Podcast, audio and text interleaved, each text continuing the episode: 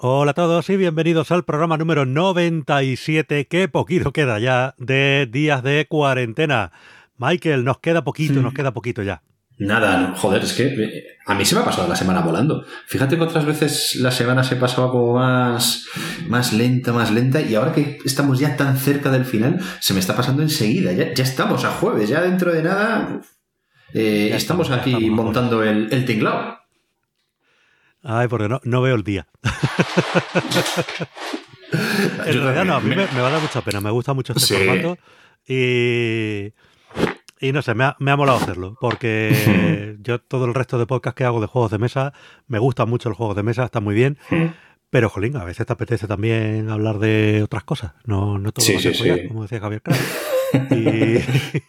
Y, A mí, a mí me ha gustado mucho también. Me ha, me ha recordado cuando todavía podía, cuando hacíamos el programa diario ahí en, en Radio Vallecas. Es, es cierto que allí, pues, hombre, eh, tirábamos muchas veces de contenidos como estos, pero también tirábamos de contenido mucho más social, mucho más. eh, y más local. de- más- más local y contar y contar muchas veces pues de contar los problemas de, de la gente de no solo del barrio sino también de, de toda España yo recuerdo que he hablado con activistas de las mareas de- de todas las mareas posibles eh, con la gente por ejemplo de la marea granate y, y sus problemas para poder solicitar el, el voto que a día de hoy todavía no se ha solucionado por ejemplo con gente de, de organizaciones como la tortura no es cultura eh, cubriendo un poco el tema del toro de la Vega que estaban allí pues este tipo de cosas o con gente pues de, de asociaciones de enfermedades raras o Pero con ahora. Podrán, lanzar el cocodrilo. el cocodrilo la ya el está. cocodrilo la Vega va a ser maravilloso. Entonces claro pues bueno pues eh, al final hablabas de, co- de cosas que sí que eran importantes pero como a- aquí lo que queríamos era trasladar un, un halo de, de buen rollo pues todo ese, ese tipo de, de contenidos ha sido mejor dejarlos dejarlos aparcados que si no y, y nada así que ha estado ha estado genial tener este, este formato más más de buen rollo más cultural y, y tal pero eh, es verdad que hacer un programa todos los días pues cansa cansa mentalmente cansa, cansa mucho si no tienes un descanso y un descansito. Así que, que nada. Pero bueno, que ha estado muy, muy bien. Y vamos, ah, tenemos los siguientes programas, hay que hacerlos también a tope, a tope de, de power, a tope de energía. Siempre a tope, Y- ciego siempre, ciego siempre. Carpe diem. Carpe diem. Debe usted un penique, que yo sabré qué hacer con él. Eh, bueno, eh, no, no empecemos que no lo sabemos de memoria. sí, sí, sí, no, te lo dejamos aquí para el que pille la Sí, sí. referencia y, Sí, sí, y sí, ya está. Eh, Hmm. vámonos con, con nuestra vocación de, de servicio público que nos distingue a, a sacar la manica por la ventana, a ver qué tiempo hace hoy en Valdemoro. Vamos a ver, agarramos la grabadora, ponemos microambiente, vamos allá. Apertura de ventana. Allá vamos otra vez con el informe meteorológico de Valdemoro. La sección que más esperan las gentes de al otro lado del charco. Está Germán es esperando saber el tiempo allá en Argentina, el tiempo que hace en Valdemoro. Pues nada, como habréis podido comprobar, mucho menos aire que otros Hmm. días. Siguen cantando los pajaricos. Así Hmm. que bueno, lo bueno de, de vivir aquí en un extremo casi de- del pueblo, que, que estamos ya pegados al campo. Eh, Ojo que, que ya, ya vuelve a subir la temperatura, ¿eh? Sí, sí, sí, no, hace más calorcete, se nota. Y bueno, pues eso, menos aire. Hace ya calorcillo para estas horas, vamos. Hmm. Sí, sí, sí. Era sí, un sí. veranico flamenco, flamenco. No, no, no. Cuando he bajado a, a la calle a hacer la compra, uff, ya pegaba bien. Pues sí. Bueno, eh, tras este servicio público que damos siempre de dar el tiempo en Valdemoro, muy útil para los mm, cero oyentes que debemos tener en, en Valdemoro, pues Bueno, nunca se sabe, nunca se sabe. Siempre hay alguien que así ahí de media, eh, cero. Eh, vámonos con el contestador, con los mensajes de, de nuestros oyentes que, que son nuestra vida y, y nos dan aquí la, la- la salsa, la alegría de vivir. Mm, Son el, el viento bajo nuestras alas. Y bueno, pues tenemos eh, comentarios que nos ha hecho, bueno, dejar que eh, nos dice en primer lugar 40 minutos de comentarios, nos vamos acercando el programa solo de comentarios y eh, que le ha resultado muy interesante el tema de, bueno, hablamos del programa que hicimos con Calvo sobre logopedia. Hmm. Dice, y más que nada porque en mi entorno de amigos estamos eh, teniendo un baby boom, así que lo pienso rular por el gran servicio que les puede dar. A la espera del programa de los juegos de mesa y logopedia. Un abrazo.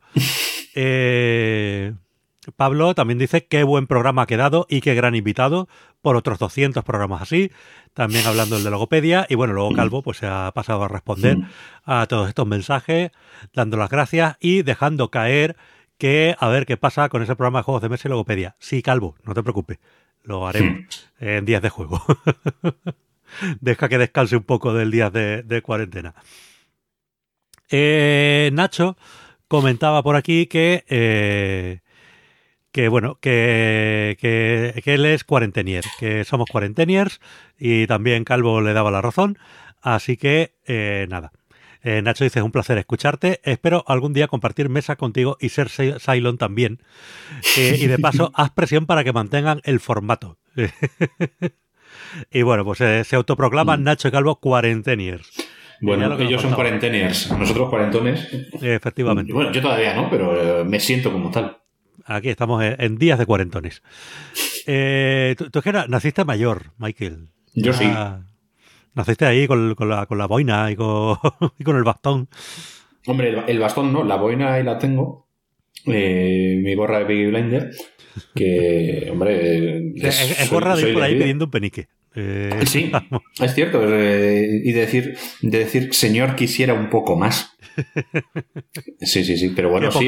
Yo, qué poca vergüenza. Yo, yo he nacido, yo, yo, he nacido más tarde de lo que yo debería, de lo que debía haber nacido. Yo tendría que haber nacido La, en los 70. Claramente eres un personaje dickensiano y. eh, ay. Y bueno, pues era el mejor de los tiempos, era el peor de los tiempos. Sí, sí, sí. Era el tiempo de ponerse en una esquina a pedir un penique con la gorra. De ir a la fábrica, a coser carteras o a empujar carritos de carbón. Eso es. La buena revolución ya tienes industrial. ocho años y ya va siendo hora de que te hagas un nombre. Claro, Eh, sí. en fin, menos mal que hemos cambiado un poquito. Eh, nuestro amigo Mugen eh, nos dice sobre lo que comentábamos ayer, de, bueno, comentarios que hemos estado haciendo estos días, no sé Hmm. por qué, sobre NBA. Eh, dice, de, vamos a ver, que Ibaka es negro y nacionalizado. No lo van a tratar igual que a los españoles de verdad. Y luego dice que se note, por favor, la ironía. Eh, efectivamente, Sí, comprendemos sí. que es irónico. Dice, ahora en serio, la diferencia de trato entre Ibaka y Mirotic, siendo ambos nacionalizados, es ridícula, cuando en la NBA ha sido y es más importante el primero. Eh, Mm. dice, hablad con Bill Gates o, en su defecto, con Miguel Bosé para lo del filántropo patrocinador. Eh, vamos, yo, si Miguel Bosé viene y me patrocina, yo antivacunas a tope, aquí, terraplanista y lo que haga falta. Es mi vida. Ah, no Estos son mis cambiar. principios, si no le gustan, tengo otros.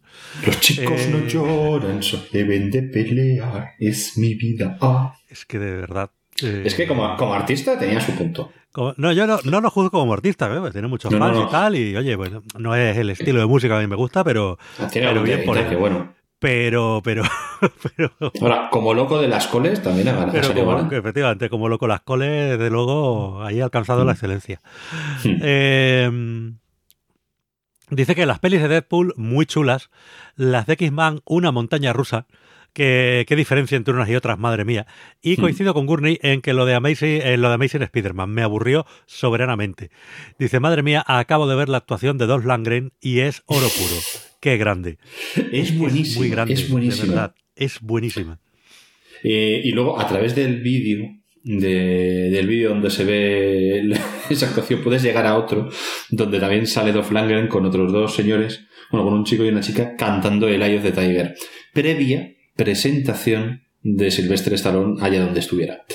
Y luego van entrando pues un montón de gente que imagino que serán los que irían a, a competir, porque esto era, esto era una gala donde imagino que aparte de Dolph Lundgren cantando, habría otro montón de gente que son los que iban a, a- a presentarse a Eurovisión. Este ya lo conté, es el Melody Festivalen, que es un festival muy popular, eh, uno de los programas más vistos eh, en el año en Suecia, que es donde eligen al candidato para Eurovisión.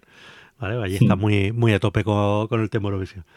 Y, y, bueno, pues también, aparte de los concursantes, pues supongo que también actúa algún famoso y demás, en fin, típica gala hmm. para, para, entretener al personal. Y, y, bueno, pues ahí Don Langren, que recordemos que es sueco, pues haciendo, haciendo cosas. Eh, son vídeos de Don Langren haciendo cosas.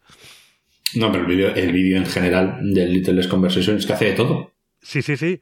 Que canta, baila, eh, toca la batería, eh, rompe barras de hielo con golpes de karate y tal. Me atrevería a decir que ninguna de las cosas las hace bien, pero las hace. en fin, bueno, nuestro amigo Gozalo nos dice, acabo de tener una idea brillante. Dice, ¿por qué no hacéis un final del podcast por fases? Dice, así podríais estar una semana con programas los lunes, miércoles y viernes. Mm. Dice, la siguiente, martes y jueves. Y luego dejarlo en un programa semanal. Así no nos será tan duro sufrir vuestra marcha. Eh, estamos muy cansados, Gonzalo. Necesitamos un descansito. Yo en respuesta a eso diré que me han traído un albaricoque y dos picotas Oh, qué rico. Y, me las, estoy comiendo mientras escucho los comentarios. si no es la cosa que más me gusta en este mundo, las Pero encima es que son de, mercadillo. Son de mercadillo. Allá han abierto los mercadillos y he abierto aquí el mercadillo de Ciudad de Los Ángeles. Y, mientras yo iba a comprar al, al Carrefour, Laura ido a comprar al mercadillo. Y, me acaba de traer un albaricoque y dos picotas que me están sentando bien porque ya tengo un hambre que, no veas. Así que. Y la picota, pues las picotas. Están riquísimas, Qué Están buenísimas. Sal a comprar picote pues, mercadillo de Valdemoro. Luego tengo que bajar, que tengo que ir a la farmacia. Me pasaré por, por la frutería a ver si hay ya picotas. Está riquísimo. eh, bueno, ¿qué más nos comenta aquí Gonzalo? Aparte de pedirnos que sigamos, no lo sé. A ver, que yo me lo, me lo paso muy bien. Pero bueno, mm. eh, este programa tenía que tenía, tiene la audiencia que tiene y mm. no sé yo si... si, en, el, en, el, futuro, pues ya se verá. En el futuro no hay rayos láser, machetes y cuchillos, de eso sí que hay, que cantaban los ganglios. pues eso. Eh, a mí no me importaría volver a retomar el formato, pero ya diario y todo eso. Mm, no, no, desde luego no. Otra cosa es que, hombre, que nos planteemos hacer algo, yo que sé, a ver, una vez al mes, porque al final todos tenemos, los dos tenemos nuestros compromisos ya podcasteros y, claro, ya de por sí. Uno ya dice, bueno, eh, yo por mi parte, con la casa y con generación VHS. No, una vez al mes para tener más tiempo y no ir agobiado. O sea, al final me hago cuatro o cinco podcasts y todos son una vez al mes, pues al final pues ese, ese desahogo que pretendías tener, pues al final nada. Pero bueno, habría que... ese, es el tema, que al final... En fin. Bueno, que verlo. Y luego encima, eh, pues, que cómo comprimes. Eh, lo bonito de este formato es que podíamos darle, podíamos hablar de todo en, en media horita. Podíamos hablar de todo porque era un programa diario. ¿no? ¿Qué hacemos? Si hacemos un programa al mes, que hacemos uno de cuatro horas para que pueda, para poderle dar cabida más o menos todo. Nada, de diez. de diez. Yo creo que sería lo lógico. Sí, sí. Nos juntamos un domingo al mes, echamos el domingo y ya está. Eh, bueno, nos dice también el problema de pagar la prensa digital ahora es que nos hemos acostumbrado a tenerlo gratis, aunque sea con 10.000 banners por página, 20.000 cookies de rastreo y otras mierdas. Dice, y lo peor es que nada asegura a los usuarios que paguen que les ofrezcan una experiencia de lectura limpia. Es que ese es el problema. Si pagando a mí me garantizan que no me van a meter tanto anuncio y que va a mejorar la calidad de contenido, pues yo me puedo plantear pagar. Eh, pero si me quieres hacer pagar para darme lo mismo que me has estado dando hasta ahora, pues no. Porque lo consumía gratis y poco. La verdad, porque cada vez leía menos prensa por lo mismo. Entonces, lo siento, pero, pero no. Ese es el, grande, el gran debate de la, de la prensa de, hoy día, de la, de la prensa digital. Cobrarle a alguien por algo que puede obtener gratis, ya, pero es que también necesitas tener periodistas que hagan un buen trabajo y a esos periodistas necesitas pagarles. Sí, pero si todo eso, si yo lo entiendo, y el hmm. modelo de pago me parece lógico, o sea, toda la vida pues hmm. tú has ido y has pagado el periódico a pesar de que tenía hmm. anuncios, ¿vale? Pues oye, las cosas cuestan y se financian de, muchas maneras. Hasta ahí bien, pero el problema es, eh, voy a pagarte ¿por qué? Porque el contenido que me has hecho estos últimos años es basura. Claro. Directamente. Entonces, ¿en concepto de qué? Voy a pagarte ahora de repente eh, te vas a convertir en el New York Times. Si te empiezo a pagar, pues oye, mm, no sé.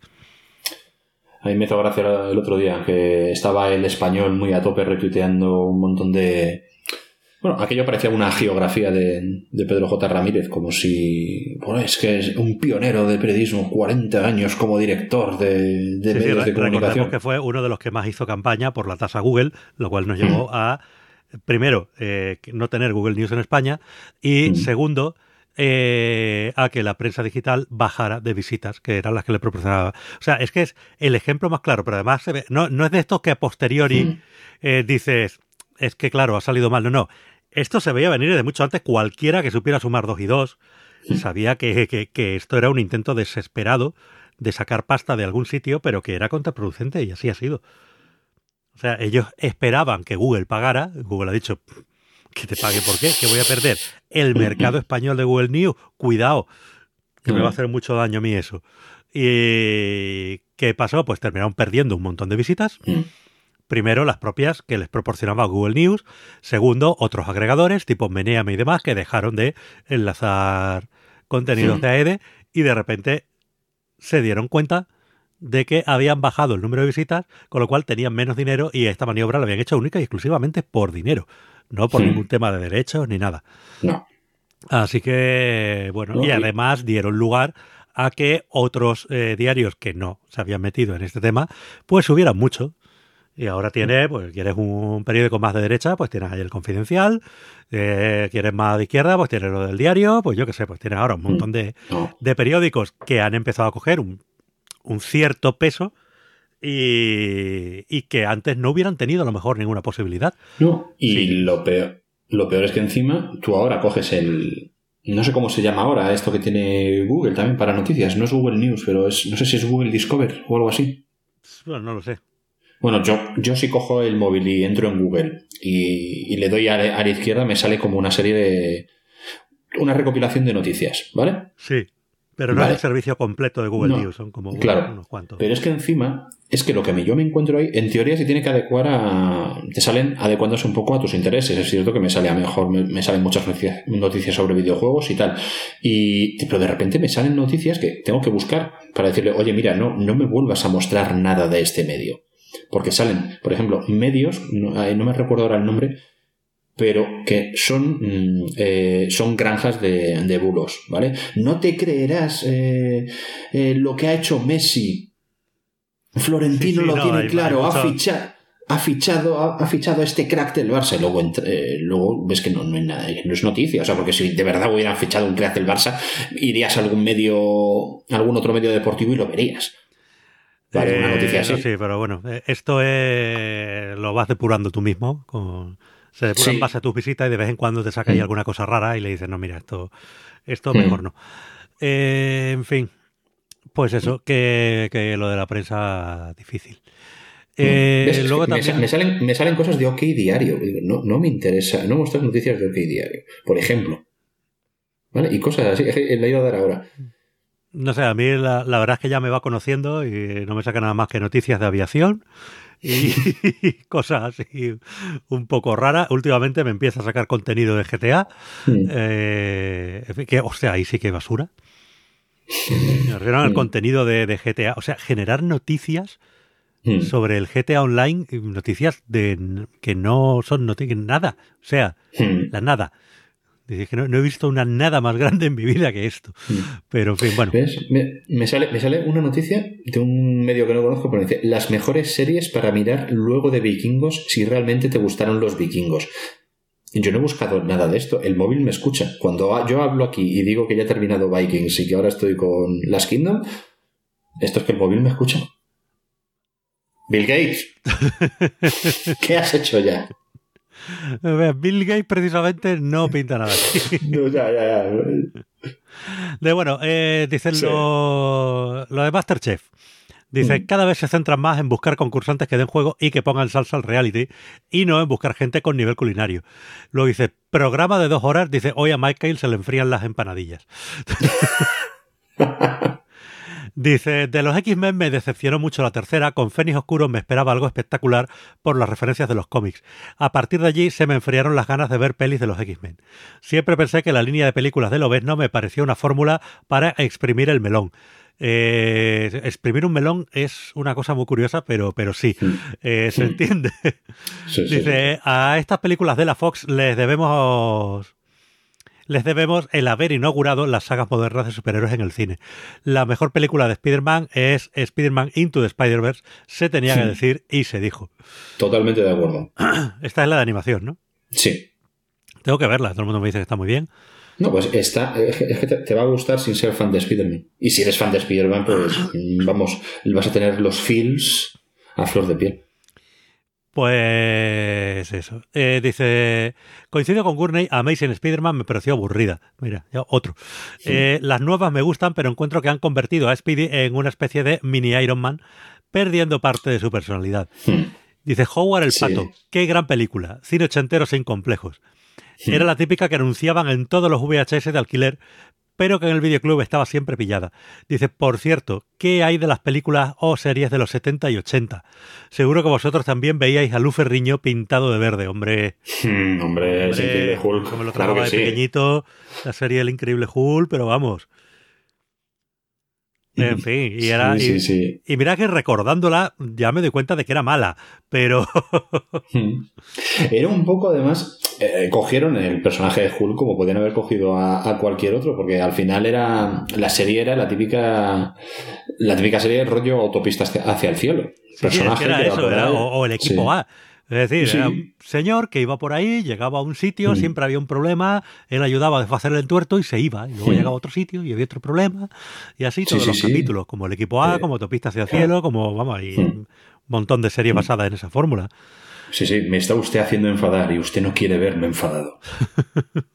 y luego salieron películas directas a vídeo continuando la historia de este increíble Hulk y en alguna llegó a salir, lo diré, eh, Thor. Hmm. Pues mira. Sí, sí, sí, sí. Thor eh, ha salido en esa serie y luego salía mm, Vincent Donofrio, que si mal no recuerdo, en Aventuras en la Gran Ciudad. Eh, la niña eh, estaba, la niña más pequeña, estaba obsesionada con, con el personaje de Thor y se encuentran a, a, esta, a Vincent Donofrio, que es un mecánico, pero con el pelo largo y tal, y ella piensa de verdad que es Thor. Y hay momentos en, que, en, la que, en los que ella se imagina al personaje siendo el, eh, siendo el Thor, el Thor de Marvel, vaya. Madre mía.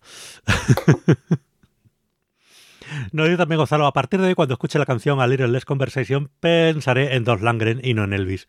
Aunque el estilo de baile, como si tuviese un palotado a la espalda, eh, demuestra que el baile no es lo suyo. Dice, ¿habrá algún oyente que no haya buscado el vídeo? Pues eso, es que el vídeo es genial. A mí ese estilo de baile me representa totalmente. Y dice también, y es verdad, dice, no sé por qué me esfuerzo en separar los posts en párrafos si el iVoox ignora los saltos de línea.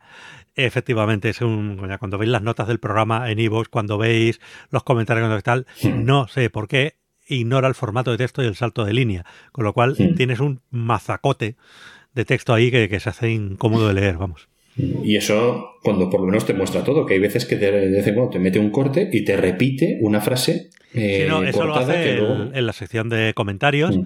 Eh, te mm. muestra las primeras líneas del comentario. Si le das a ver más, te repite una línea ahí en medio que cuando estás leyéndolo te quedas así un poco. Mm. Eh, pero eso sí o sí toda la vida. Es decir, el descuido que tiene esta gente por la plataforma es que es brutal. Y, andan ahí con experimentos de. ah, yo no sé. Eh eh, nuestro amigo Pablo, aquí, polémica, venga. sobre la polémica de PETA o lo que ha hecho HBO Max o el momento se llevó, os dejo mi pequeña reflexión al respecto. Es una campaña de marketing, sí, pero eh, no de PETA o de HBO Max. Es de aquellos que se empeñan en enfangar estas causas, ridiculizarlas y atacarlas. Vamos a ver, aquí estamos entrando un poco eh, en el tema del consumo irónico que decimos el otro día. Nos dice, PETA lleva a cabo miles de acciones diferentes, divididas por grupos de trabajo diferentes. Eh, tomas de decisión en cuanto a acciones que no están centralizadas en muchos casos. Eh, un grupo de voluntarios de PETA de Helsinki elevan un escrito bastante ridículo sobre las ballenas y el Assassin's Creed, pues ya tenemos a ciertos carreñores de la prensa haciendo de ello mofa, escarnio, pintando la asociación entera de lunáticos estrambóticos a lo que no se le debe hacer caso por ridículos. Eh, no sé si de verdad hay esa intencionalidad, digo yo, o simplemente es que, bueno, da para clickbait da para, para echar ahí un rato de, de escarnio, pero simplemente por el mero hecho de sacar algo de contenido y, y generar unos cuantos clics. No, no, no sé que, si de verdad luego hay una intención más allá de denigrar a, a la PETA. Porque vamos, a cualquier asociación que haga cualquier declaración medio ridícula, pues se la va a poner igual a... Es que cuando hablamos de esto fue lo primero que dijimos, que, que la PETA probablemente, pues, bueno, probablemente no, que hace acciones muy importantes y muy interesantes para la protección de los derechos de los animales, pero que luego tienen estas cosas. Si luego estas cosas, mm, eh, bien sean porque hay un, grupo, un pequeño grupo que eleva esta, esta protesta sin tener eh, total apoyo de, la organización y luego la prensa lo magnifica, pues buscando el clickbait o lo que sea, pues ahí ya. Pues sí. Vamos, que, eso, pero que yo, eso pero yo caso creo que más por eso, por buscar el mm. clickbait, que por ir mm en campaña contra la hmm. PETA, digamos, no sé. Claro. Eh, y sí, es cierto que eso, hmm. la PETA hace mil cosas y solo sale en la prensa cada vez que alguno dice una tontería. Pero es que es lo que vende, tío. Yo qué sé. es que. Por eso hay que, hay, que, tener también, hay que tener también cuidado cuando. Que está. A ver, que muchas veces, incluso pues por hacer las bromas, en la broma y tal. Nosotros ya ves, nosotros en el podcast en, en la casa que tiramos siempre mucho de, de ironía, de broma y tal, pues estas cosas no están también para comentar, pero es cierto, siempre luego lo dejamos claro. O sea, no hay que meter en todo el, el mismo saco a todas la, todos estos comentarios cuando sabes que hay organizaciones que, que, sí que hacen un muy buen trabajo. Si ahora mismo saliera alguno de Greenpeace a decir alguna gilipollez o alguno de Cruz Roja y tal, pues vale. Pues dirá una gilipollez y dirás, mm, pues perfecto. Pero eso no quita que la, la organización en conjunto eh, esté haciendo un buen trabajo y a, cosas que son muy importantes. ¿eh? bueno, Greenpeace, es cierto que últimamente, en fin, pero bueno. No te creas tú que. Pero bueno. Eh, cuando digo eso. Eh, a ver, continúa. Dice, no hacen noticias de las otras mil acciones. No, hmm. efectivamente. es como el caso de las chavalas aquellas que acusaban a los gallos de violar gallinas. Eso es lo noticiable. A ver, Efectivamente, eh, si comprendemos lo que quiere decir, solamente se destacan pues las tonterías, porque bueno, pero yo creo que es más simplemente porque vende, porque es un clickbait estupendo. Más que porque haya intención por parte de todos los medios, a lo mejor por parte de algunos sí, ¿vale? Pero cuando pasa una cosa ridícula de estas, salen todos los medios. Y no creo que todos los medios eh, tengan intención de denigrar a todas las mm, asociaciones, movimientos, etcétera. Simplemente, pues eso, es un poco el bueno, el, nivel de la prensa de hoy eh, es el fango en el que está la prensa. No, pero eso es lo que pasa, que tú haces una noticia de eso, mm, elevas mm, una chifladura a la categoría de noticia y bueno, pues si hay gente que tiene un mínimo de pensamiento crítico, dirá, bueno, pues esta gente, pues esto es una tontería, pero eso no quita que, que la lucha. salvando las distancias, es como lo de Miguel Bosé.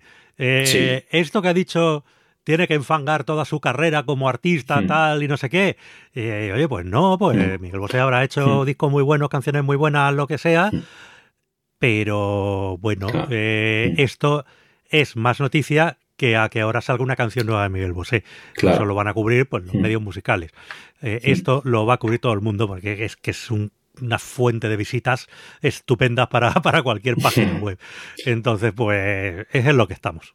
Hmm. Pero yo a lo que iba, que el medio hacer una noticia sobre esto, la gente pues que tiene un mínimo de pensamiento crítico dirá, pues mm, esta gente, estas dos personas no están muy bien, pero la, eh, lo que defienden por detrás puede estar, es una cosa que, es asumible. El problema, que la gente que ya piensa que a lo mejor la lucha animalista es una estupidez, o, la lucha feminista, o la lucha antirracista, o lo que sea, pues este tipo de, noticias lo que va a hacer es refrendar sus creencias, es decir, ¿veis cómo esta gente está loca? ¿Veis cómo está, veis cómo los, animales, sí, pero En caso de noticias como esta, esto lo han dado todos los medios y no creo que todos los medios eh, no, no, no, no. en contra de todo. yo no hablo de los, yo no hablo de los medios, yo hablo de los lectores o pero, pero eso ya cada uno viene pensado de su casa o no pensado. Claro, ahí no, no, eso está claro.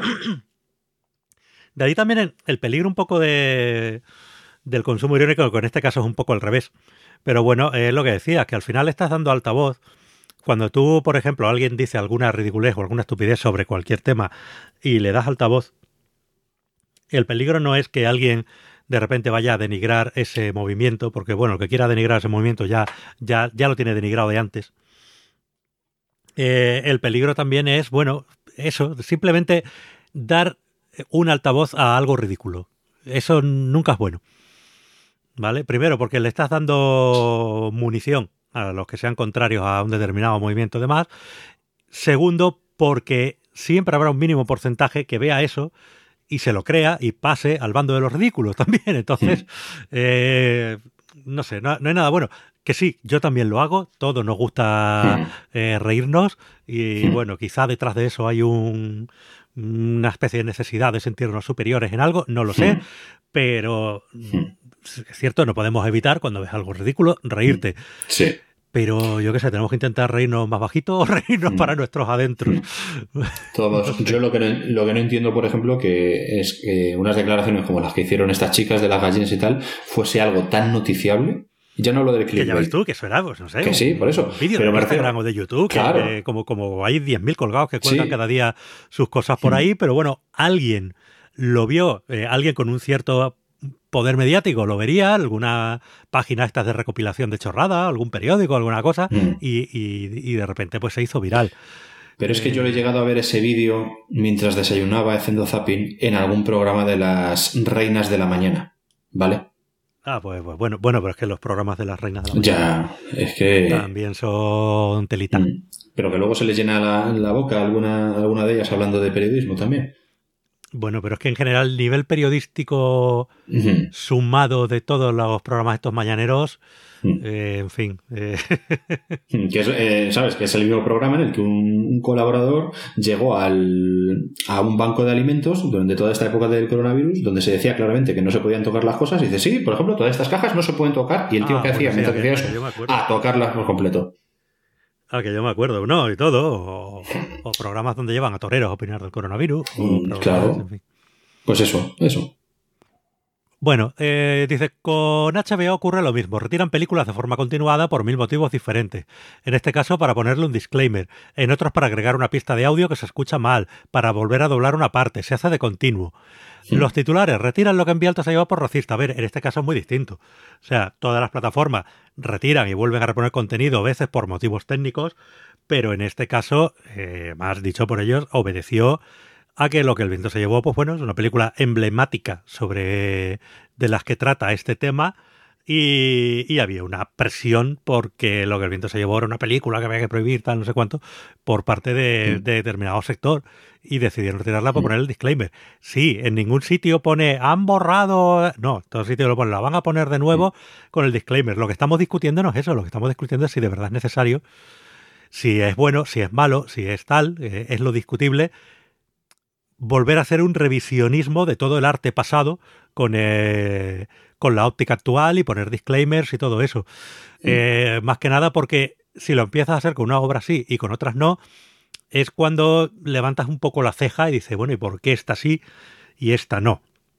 Pues esta me gusta, me la pongo yo. Se puede, se puede discutir, por ejemplo, pues podría ser útil, ¿vale? Decir, oye, todo el arte pasado, pues que haya aquí unas notas que diga, oye, mira, esto es así porque en este tiempo pues esto se consideraba que estaba bien o tal o lo que sea. En fin, hemos avanzado como, como sociedad.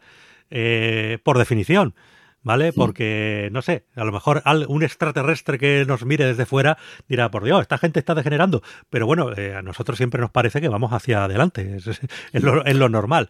Y, que lo que había antes, pues, era peor. Eh, bueno, pues eso. Eh, volver a poner unas señales en todo el arte pasado eh, diciendo, oye, esto eh, vamos a dar una explicación del contexto de por qué esto que hoy día nos parece tan mal o tan extraño, pues era así. Pues puede ser útil, pero lo malo es que es imposible. Eh, es imposible mm. porque hay mucho y cada vez más. Mm. Y aparte porque probablemente dentro de 15, 20 años haya que volver a cambiar esa aplicación porque la sociedad de nuevo habrá cambiado y habrá mm. evolucionado hacia otra cosa. Por eso digo que me, resulta más sencillo explicar historia a la gente que andar poniendo disclaimer por todos lados. Pero bueno, efectivamente es, eh, es una cosa que se puede hacer, que mal no está, que es discutible. Lo que se discutía en este caso era por qué esta película en concreto y por qué ahora pues atiende claramente un mm. poco a una cierta demanda por parte de, de grupos o, a una mm. cierta obra publicitaria, como sea. No es un tema técnico de es que la pista de audio está mal, la vamos a volver a doblar o lo que sea. De todos modos, yo Siempre, bueno, siempre, en los últimos años sí que, sí, sí, he, sí que he oído eso de que, el viento, lo que el viento se llevó, pues sí que hicieron un contenido que podría ser considerado racista. No, que podría ser, no, o sea, es muy racista, eh, es horrible. sí, sí, intentaba ser suave, sí que, pero, pero, pero lo que yo, pero que yo no. Claro que sí, pero si el tema está en que lo que yo, que ojo, yo no digo que eso no exista, digo que yo no lo he visto. Yo no he visto a ningún grupo, y más ahora, pidiendo su, su eliminación de ninguna plataforma. Otra cosa es que lo haya decidido hacer HBO por lo que sea, pero yo no he visto a nadie demandando que quiten el lo que el viento se llevó de, de las librerías, de las estanterías de las, y de los, de los grandes hay, almacenes. Hay, en general, por parte de, oh, de ciertos sectores, eh, mucha demanda de prohibir ciertas obras antiguas porque no reflejan bueno, el pensamiento no, actual y dices, oye, mira...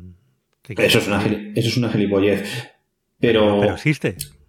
Pero hasta, primero, yo no sé eh, qué fuerza tendrán, pero lo digo esto porque hoy... no creo. Eh, es que hoy he visto una noticia eh, en la que se hablaba de que se había retirado un capítulo de Faulty Towers y luego se ha vuelto a poner y tal, y una, una posterior queja de John Cleese diciendo, vamos a ver, que nosotros hacíamos un humor y si, y dentro de, enmarcado dentro de un personaje, y si el personaje del mayor era racista, y decía cosas racistas, no es porque todos estuviéramos de acuerdo, sino porque es un personaje hecho para que nos riamos de él y, de ese pensamiento caduco que tenía, ¿vale?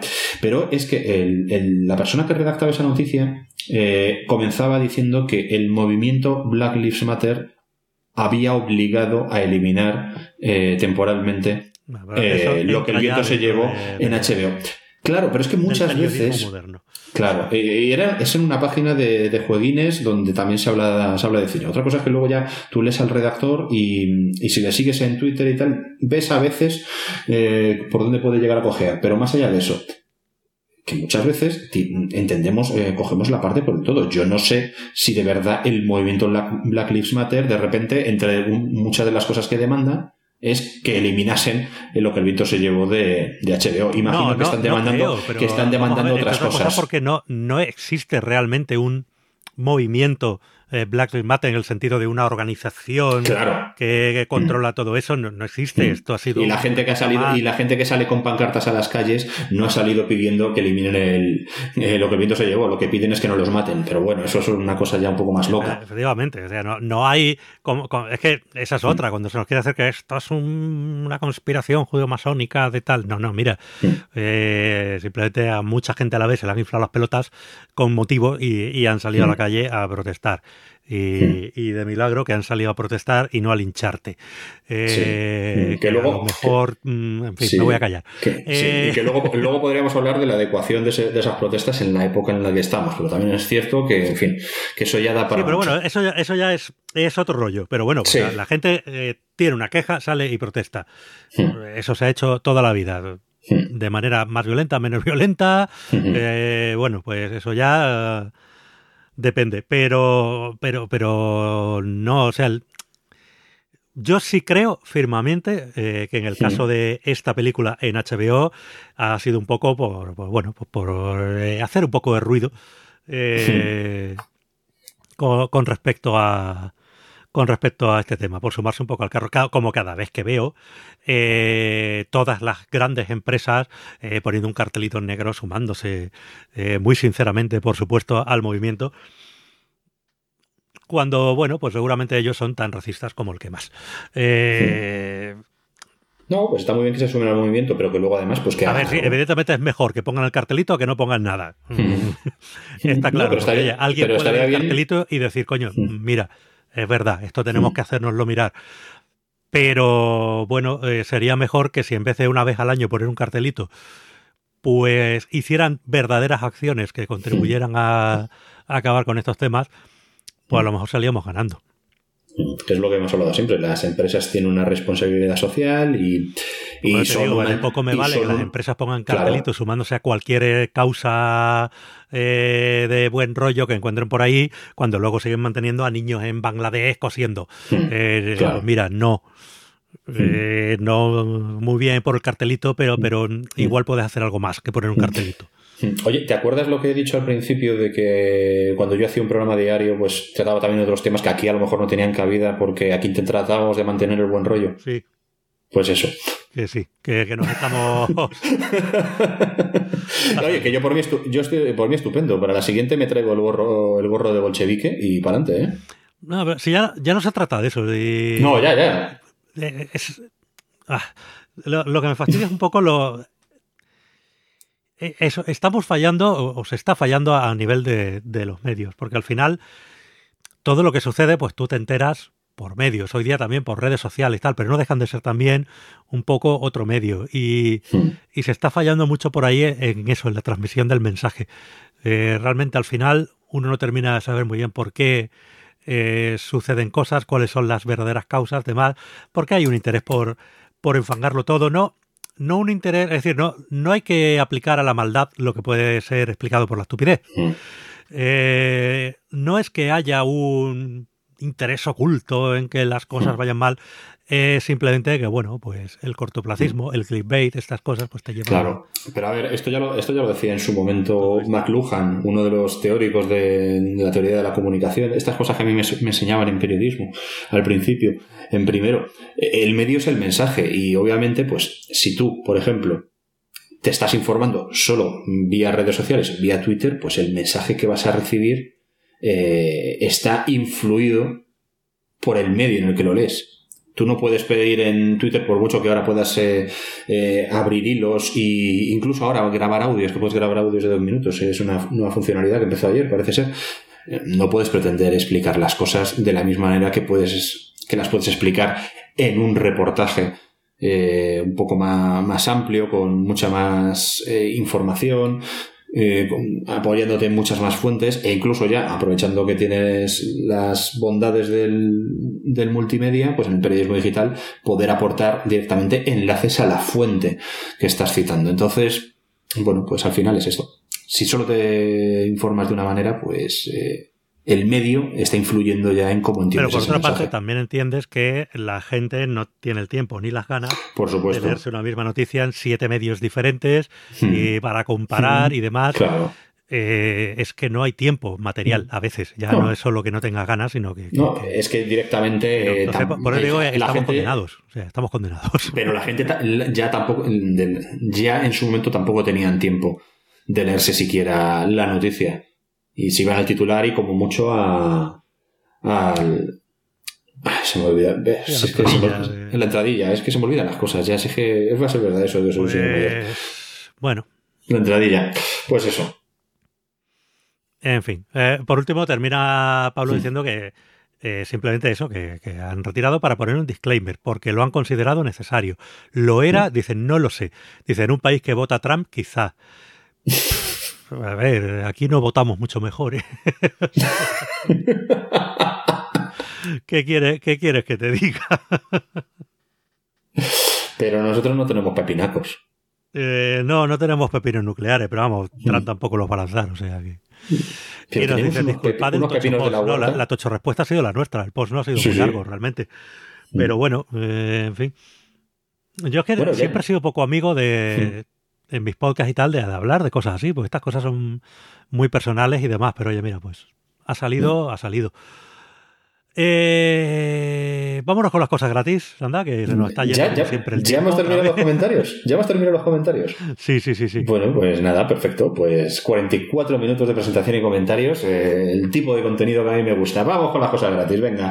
Y tenemos, como cada jueves casi, eh, tenemos videojuegos. Empezamos como no podía ser de otra manera, con la tienda de Epic. Aquí ya se acabó el misterio, como en otras semanas, porque ya desde el jueves pasado sabemos que los nuevos títulos de esta semana son Pathway, que es un juego de estrategia por turnos y de exploración, y The Escapist 2, secuela del indie en el que teníamos que sobrevivir y escapar de las prisiones más locas posibles. A partir de las 5 de la tarde, hora española, los vais a tener en el enlace que os dejamos en las notas del programa. Y además, hasta el próximo 23 de junio, Good Games, que es nuestra plataforma favorita, nos ofrece tener gratuitamente, ojo, The Witcher 3 Bloodhunt en su plataforma, ¿vale? En su launcher. ¿Qué pasa? Que esto tiene truco. Y es que para tenerlo gratis tenemos que tener el juego previamente en otra plataforma, ya sea en Steam o en cualquier otra consola, excepto Switch, porque no permite la opción de vincular la cuenta con Switch. Pero vamos, solo tenemos que tener una cuenta en Google Games, descargarnos el launcher y vincular la cuenta o cuentas donde tengamos eh, el juego, el Witcher 3 Blood Hunt. Así que bueno, si queréis aprovechar para ir acumulando juegos para vuestro Diógenes digital, esta es una nueva oportunidad que nos ofrece la plataforma de CD Projekt Red. Pues sí, todo esto como siempre en díasdejuego.com barra cuarentena, que ahí están las notas, los enlaces y todo lo demás. Y bueno, hasta aquí las cositas gratis que teníamos para hoy. Bueno, ya sabéis que esta semana estamos ya de, retirada, ya cerrando temas pendientes y uno de los temas pendientes que teníamos era volver a hablar con nuestro amigo Lorenzo Tarabini. Buenas, Lore, ¿cómo estamos? Hola, hola, ¿qué tal? Muy bien, muy bien, muchas gracias. Ya me siento en casa con vosotros. Hombre, qué siempre, qué tu casa y lo sabes. Y bueno, pues teníamos pendiente, porque claro, las últimas veces habíamos hablado con él, pues de todo el tema de SpaceX, que estaba ahí muy muy en el candelero y tal, pero eh, nos quedaba pendiente hablar de las cosas que está haciendo eh, el propio Lorenzo y concretamente pues de las cosas que está haciendo en la ESA, la Agencia Espacial Europea, que bueno, esos son los proyectos para, para los que tú estás trabajando, ¿no? Bueno, sí, en realidad no es que son cosas que estoy haciendo yo. Bueno, solo yo. Harás tu granito la... de arena. Eh, estás, estás, ahí, estás, ahí, tú solo haciendo cosas de ciencia. Porque yo tengo la suerte de trabajar. Sí, en este mundillo. Y la verdad que nuestro cliente principal es la, Agencia Espacial Europea, que hace mucho, pero eh, desafortunadamente se sabe poco de lo que estamos haciendo. Y la ciencia que se hace en Europa es eh, de primer nivel eh, mundial, vamos, que es mucho más eh, puntero las actividades científicas que hace la Agencia Espacial Europea que no eh, nuestros compañeros en Estados Unidos. Lo que pasa es que cuando se trata de, eh, espacio, muchas veces nos quedamos con eh, astronautas y misiones tripuladas. pero hay muchas más actividades científicas de estudiar el universo que, que llevan em, proyectos y comunidades científicas y todo eh, un, mundo de ingenieros eh, como yo, que lo que hacemos es eh, más bien la, nave espacial que lleva la carga de pago con el telescopio o el, instrumento científico que sirve para descubrir cosas nuevas ahí arriba, al espacio. Entonces hoy os voy a dar un poco la tabarra sobre estas cosas e interrumpirme si, si ves que es muy aburrido. No, no, no, no, encantado. además es algo de lo que quiero saber más porque como tú dices, parece tener mucha más publicidad lo que lo que se hace en Estados Unidos, porque bueno, la, bueno pues todo será mitificado a, a la NASA, los vuelos tripulados y demás, pero sí es cierto que en cuanto a misiones científicas, pues eso, la NASA lleva ya un tiempo como de retirada, ¿no? Y, y ya no están tanto por la labor, y es Europa la que mantiene esas misiones, y no sé si un poco Japón también, la JAXA. Cada uno tiene su especialidad. Lo que pasa es que la NASA eh, hace 20 años eh, apostó por encontrar la vida. Entonces, eh, me acuerdo todavía cuando la NASA dijo, vamos a encontrar la vida. Y lo puso ahí con su super bandera. Y esto significa ir a Marte. Ir a Marte a buscar la vida. Todavía no la hemos encontrado, la vida en Marte. Y encima, las trazas, la demostración que en Marte había agua, la descubrió, descubrimos nosotros europeos con la Mass Express, ni siquiera los americanos. Entonces, eh, ahí eh, también eh, le llevamos la delantera, vamos. Y bueno, parte de la dificultad de todo esto está en que unas pocas sondas y programas espaciales y tal que han ido a Marte se han terminado estrellando. O sea, además ha sido, entre comillas, misiones malditas para la NASA, ¿no? Han tenido muchos problemas. Sí. Sí, Marte eh, es, son palabras mayores. De hecho, ahora tenemos un, un programa junto con los americanos eh, mm, que reguarda Marte para el, eh, llevar de vuelta una piedra desde Marte y vamos a tardar 10 años en traer de vuelta una piedra de Marte. Así que con misiones, porque cada dos años se abre la ventana de lanzamiento, entonces hay que enviar misiones durante tres ventanas siguientes prepararla y esperar que vuelvan. En total, en 10 años vamos a tener una piedra de vuelta si tenemos éxito en todas las misiones y si no hay retraso. Así que... Oye, ¿y luego, luego qué hacemos con esa piedra? Eh, si tenemos suerte, la piedra tiene el microbio y conseguimos demostrar que había vida en Marte. Si no, no. Mm. ah, muy bien. Bueno, pero hablamos de, cosas eh, mm, más allá de Marte, que Marte está muy cerca, ¿no? Hablamos del universo, del cosmos. De hecho, la isla tiene un programa que se llama Cosmic Vision, eh, que empezó en 2015 y acabará en 2025, donde vamos a lanzar una serie, ya estamos empezando a lanzar y, lanzaremos una serie de misiones eh, para, para conocer mejor el cosmos.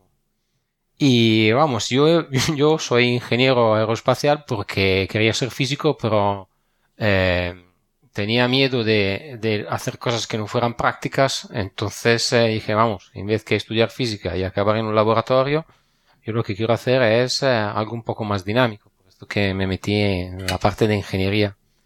Por esto que me gusta tanto ver eh, la carga de pago en nuestro caso, que es lo que nos llevamos con los satélites que construimos allí arriba al espacio. Y cuando yo estudiaba en la universidad me encantaban todos los libros de cosmología, y el optimismo que había con, eh, con la teoría del todo, eh, Hawkins eh, y los otros eh, grandes pensadores del tiempo, súper optimista que pensaban de saberlo todo, todo. Teníamos la teoría, con una ecuación podíamos demostrar todo. Y en los últimos 10 años hemos descubierto que no sabemos nada. esa es un poco la dinámica de la ciencia, ¿no?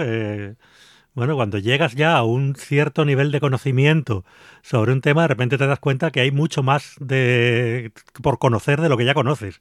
Y bueno. Claro, pues pero vamos, que al punto, al punto que no sabemos nada, es que eh, pasamos de la idea de la ecuación de Hawkins, eh, la teoría del todo, eh, en el cual tú con la ecuación describes el universo, a saber que ahora del universo conocemos el 5%. todo lo que vemos del universo es el 5%. Lo que es la materia visible, eh, convencional, bariónica, como la llaman, eh, es el 5%. Lo demás eh, son cosas que no sabemos qué son. de hecho, la materia oscura, ¿no? Claro, tenemos un 20%, un 25% que es la materia oscura, que no sabemos qué es, porque no es materia. y el restante que es energía oscura, tampoco sabemos qué y no sabemos cómo medirla. Y es la leche. Y esto básicamente empezó a demostrarlo eh, un proyecto eh, de la ESA que se llamaba Planck, que por ahí por 2004 eh, empezó a hacer un mapa enorme de lo que es el universo primigenio. Entonces, eh, Planck era una misión que tenía como objetivo lo de estudiar lo que es la radiación de fondo del, eh, universo, la temperatura del universo, que sería eh, la radiación de fondo que ha quedado después de la explosión del Big Bang. Y para ver todas las asimetrías y la falta de homogeneidades y ver dónde estaban los agujeros. Entonces, con este, ya con este, con esta mega misión, empezamos a ver que efectivamente eh, ahí faltaba bastante, bastante información, faltaba, faltaba materia, que las cosas no cuadraban. Y encima es que después de la, eh, que el universo era eh, mil millones de años más, más reciente que lo que se pensaba anteriormente, y que teníamos un conocimiento muy muy limitado sobre lo que componía el universo. Y luego, eh, otra misión maravillosa que lanzamos eh, en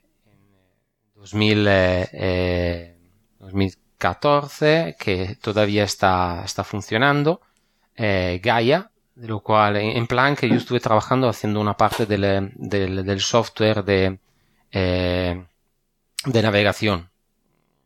Porque hmm. el tema es que esto era un bicho de telescopio enorme eh, de eh, casi una tonelada que estaba en órbita en L2, que es este punto, el equilibrio entre el Sol y la Tierra, alejado un millón y medio de kilómetros de la Tierra en dirección opuesta al Sol, y que giraba sobre sí mismo y con un telescopio enorme para hacer eh, un barrido de todo el cielo y de esta forma medir el, el, lo que es la, la radiación infrarroja, que es una radiación que no se puede medir en tierra porque las nubes la, la capan. Básicamente hay una gama, la, la atmósfera no, no, te, no, la deja llegar. Y, y este mega habría, habría, que explicar un momento qué es un punto de Lagrange para, para la gente, bueno, que es ese punto donde la fuerza gravitatoria de dos cuerpos, digamos, en este caso la, la, Tierra y el Sol, pues se anulan uno a otro, ¿no? El punto donde está justo en equilibrio, de que ni, ni, ni, tiras para la Tierra ni tiras para el Sol, ¿no? Eso es, eso es. Y la cosa rara es que hay uno eh, entre la Tierra y el Sol, eh, a medio camino, eh, y uno detrás de, mm, de la Tierra en dirección opuesta al Sol. Y esto es muy interesante ¿por qué? porque tú lo que puedes hacer es eh, te escudas por parte de la Tierra, viajas con la Tierra alrededor del Sol, le mm. pones un mega escudo térmico para mantener a una temperatura muy muy baja tu sensor que sirve para medir eh, temperaturas de pocos kelvines, porque son todos, estás midiendo el calor del, del, universo, y con esto consigues hacer medidas que desde Tierra no se podrían hacer. Eh, sí, la verdad que es, eh, es, impresionante lo que, lo que se puede medir desde, desde el cielo. Y luego esta otra misión que, que lanzamos en 2000, eh, que lanzó la ESA en 2014 me parece, eh, que se llama Gaia, de la cual eh, lo que hicimos nosotros fue el paraguas que eh, servía para aislar, en este caso, el, el sensor óptico desde los rayos del sol, que siempre lanzamos en L2, lo que ha conseguido hacer es un catálogo brutal de todo lo que hay allá afuera en términos de estrellas. Entonces, uno de los problemas que hay desde Tierra es eh, que para medir la distancia de una estrella eh, necesitas eh, hacer la triangulación. Entonces, si tú quieres medir la distancia, necesitas tomar una una medida de distancia desde tres puntos distintos, triangular la medida de longitud y de, distancia y de esta forma sabes dónde está tu objeto. Esto se hace en el espacio considerando que la Tierra se mueve alrededor del Sol eh, de forma más, eh, eh, más cómoda. Entonces tú desde la Tierra lo puedes hacer, pero siempre hay esta atmósfera que te capa el, el muchas em, eh, mucha parte del espectro visible, puesto que vas al, espacio, lanzas en un punto que se mueva con la Tierra y hace lo mismo desde el espacio. Entonces, con este megatelescopio eh, ya hemos acabado el primer barrido y hemos conseguido sacar 70 medidas de 1700 millones eh, de objetos en el espacio. Haciendo una mapa, un mapa monstruoso de lo que hay allá afuera y desde ahí están sacando una cantidad de informaciones brutales. Vamos, que nos hemos puesto las gafas. De hecho, se acaba de descubrir que nuestra galaxia está formada por eh, dos galaxias, la nuestra y otra que nos comimos eh, hace unos cuantos millones de años. Esto se dieron cuenta porque había estrellas eh, en nuestra galaxia que daban la vuelta en sentido contrario. Entonces, no entendían por qué había todas las estrellas giraban en la espiral y esta daban la vuelta en otro sentido. Así que con esto básicamente eh, con estas medidas eh, de posición y velocidad, 70 para cada objeto, han conseguido, eh, están consiguiendo sacar un montón de informaciones sobre lo, que, lo que tenemos alrededor nuestro. Y, y ahí ya se ha cuido el problema es que, que ya sabemos por cierto que el universo cuando yo estudiaba en la universidad había la gran, eh, la gran pregunta si el universo era finito o infinito. Significa que ese universo eh, eh, eh, que se está expandiendo, seguiría expandiéndose para siempre, o sea, a un cierto punto la fuerza de gravedad eh, habría colapsado el universo, el universo habría vuelto a, al punto inicial de otro Big Bang. Esta era la mm. gran pregunta que se hacía en la época de oro. Lo que pasa es que en el 2012 se descubrió que el universo no solo es expansión y sigue expansionándose, y, se expanderá para siempre. Pero está acelerando.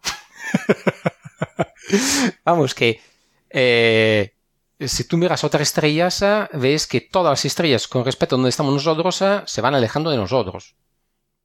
Y aceleran. Aceleran. Y esto se mide, se mide con lo que es eh, el redshift, que es eh, el tema del, eh, del movimiento hacia rojo, ¿no? Que es el efecto del Doppler de, la, de las ambulancias que llegan, ¿no? Tú tienes, escuchas a la ambulancia que llega y cuando te llega hacia ti, la, la, onda sonora se comprime y la, la escuchas mucho más aguda y luego mm. cuando se va se dilata y la escucha más, mucho más mm eh, grave, ¿no? Nino, nino, nino, nino, nino, nino. Esto pasa lo mismo con la luz. Entonces, lo que pasa es que cuando es más grave, más eh, amplia la longitud de onda, nos movemos hacia rojo, ¿no? Porque las, eh, la parte de, del violeta es mucho más eh, aguda y la parte más roja es mucho más grave. Así que.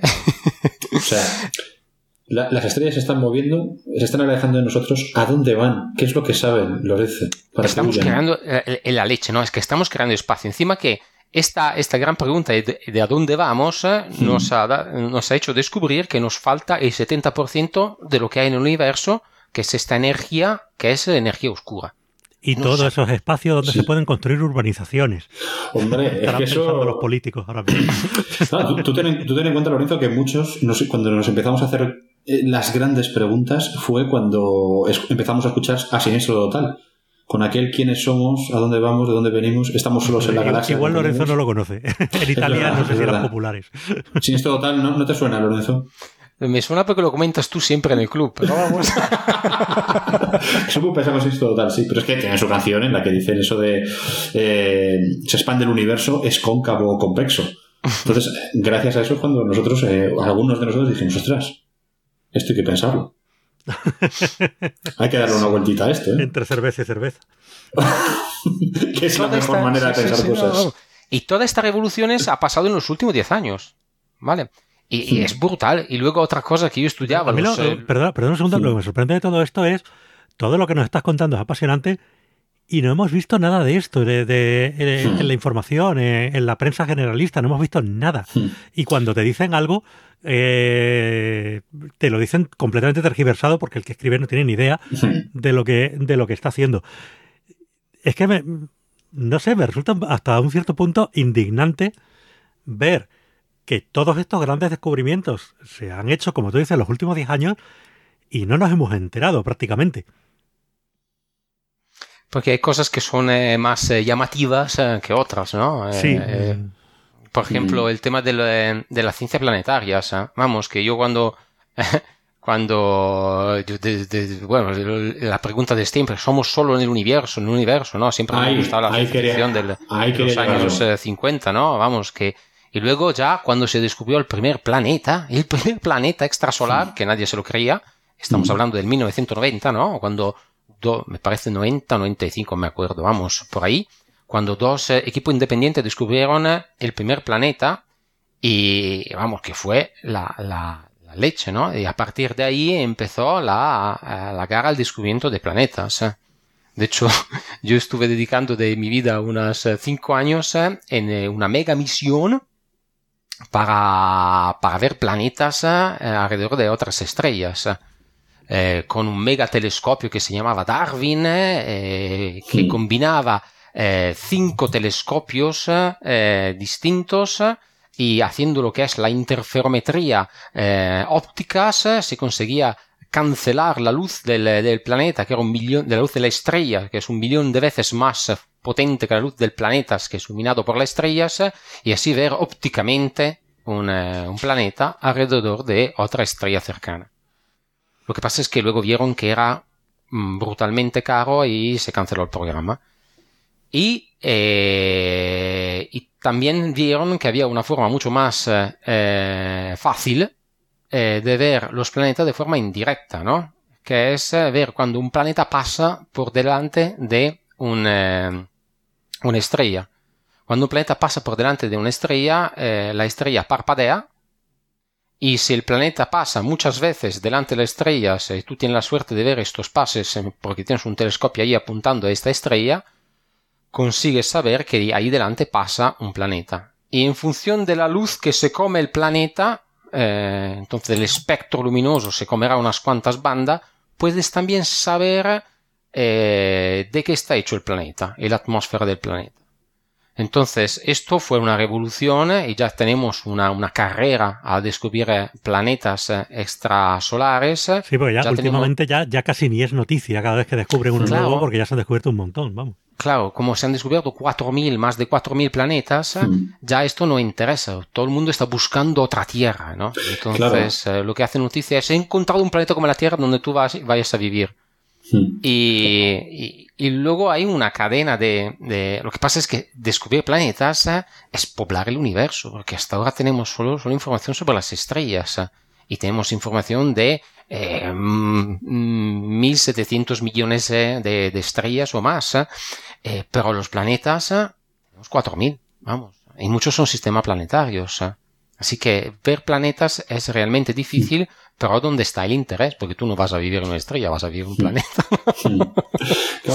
me he puesto a googlear un poco ahora sobre el tema de los exoplanetas, porque es que recuerdo que hace un par de años salió la noticia de que la NASA había descubierto un montón de exoplanetas. No sé qué. Me acuerdo que yo todavía estaba en Sync y nos llegó el, la noticia embargada y esto no se puede publicar hasta no sé cuánto y tal.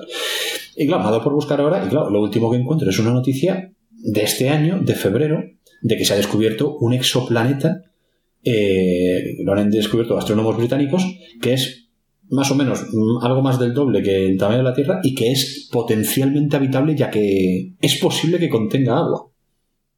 Sí, sí, porque al final eh, el agua puede, puede existir solo a una determinada distancia del, eh, del planeta en función del tamaño del planeta.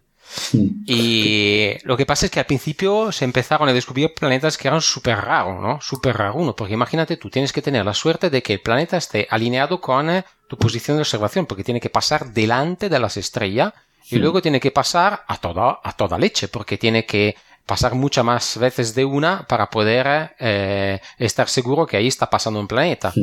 Entonces, eh, si te metes a observar la Tierra, necesita por lo menos tres años eh, para ver planetas del tamaño de la Tierra.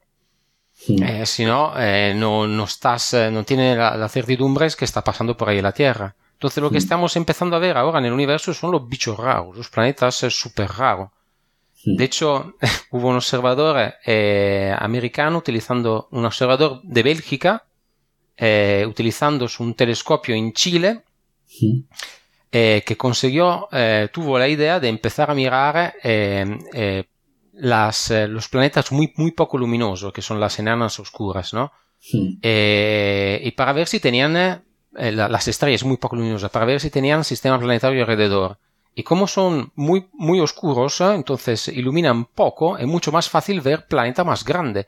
empezó a descubrir un porrón de, de sistemas planetarios alrededor de eh, de enanas, estrellas enanas.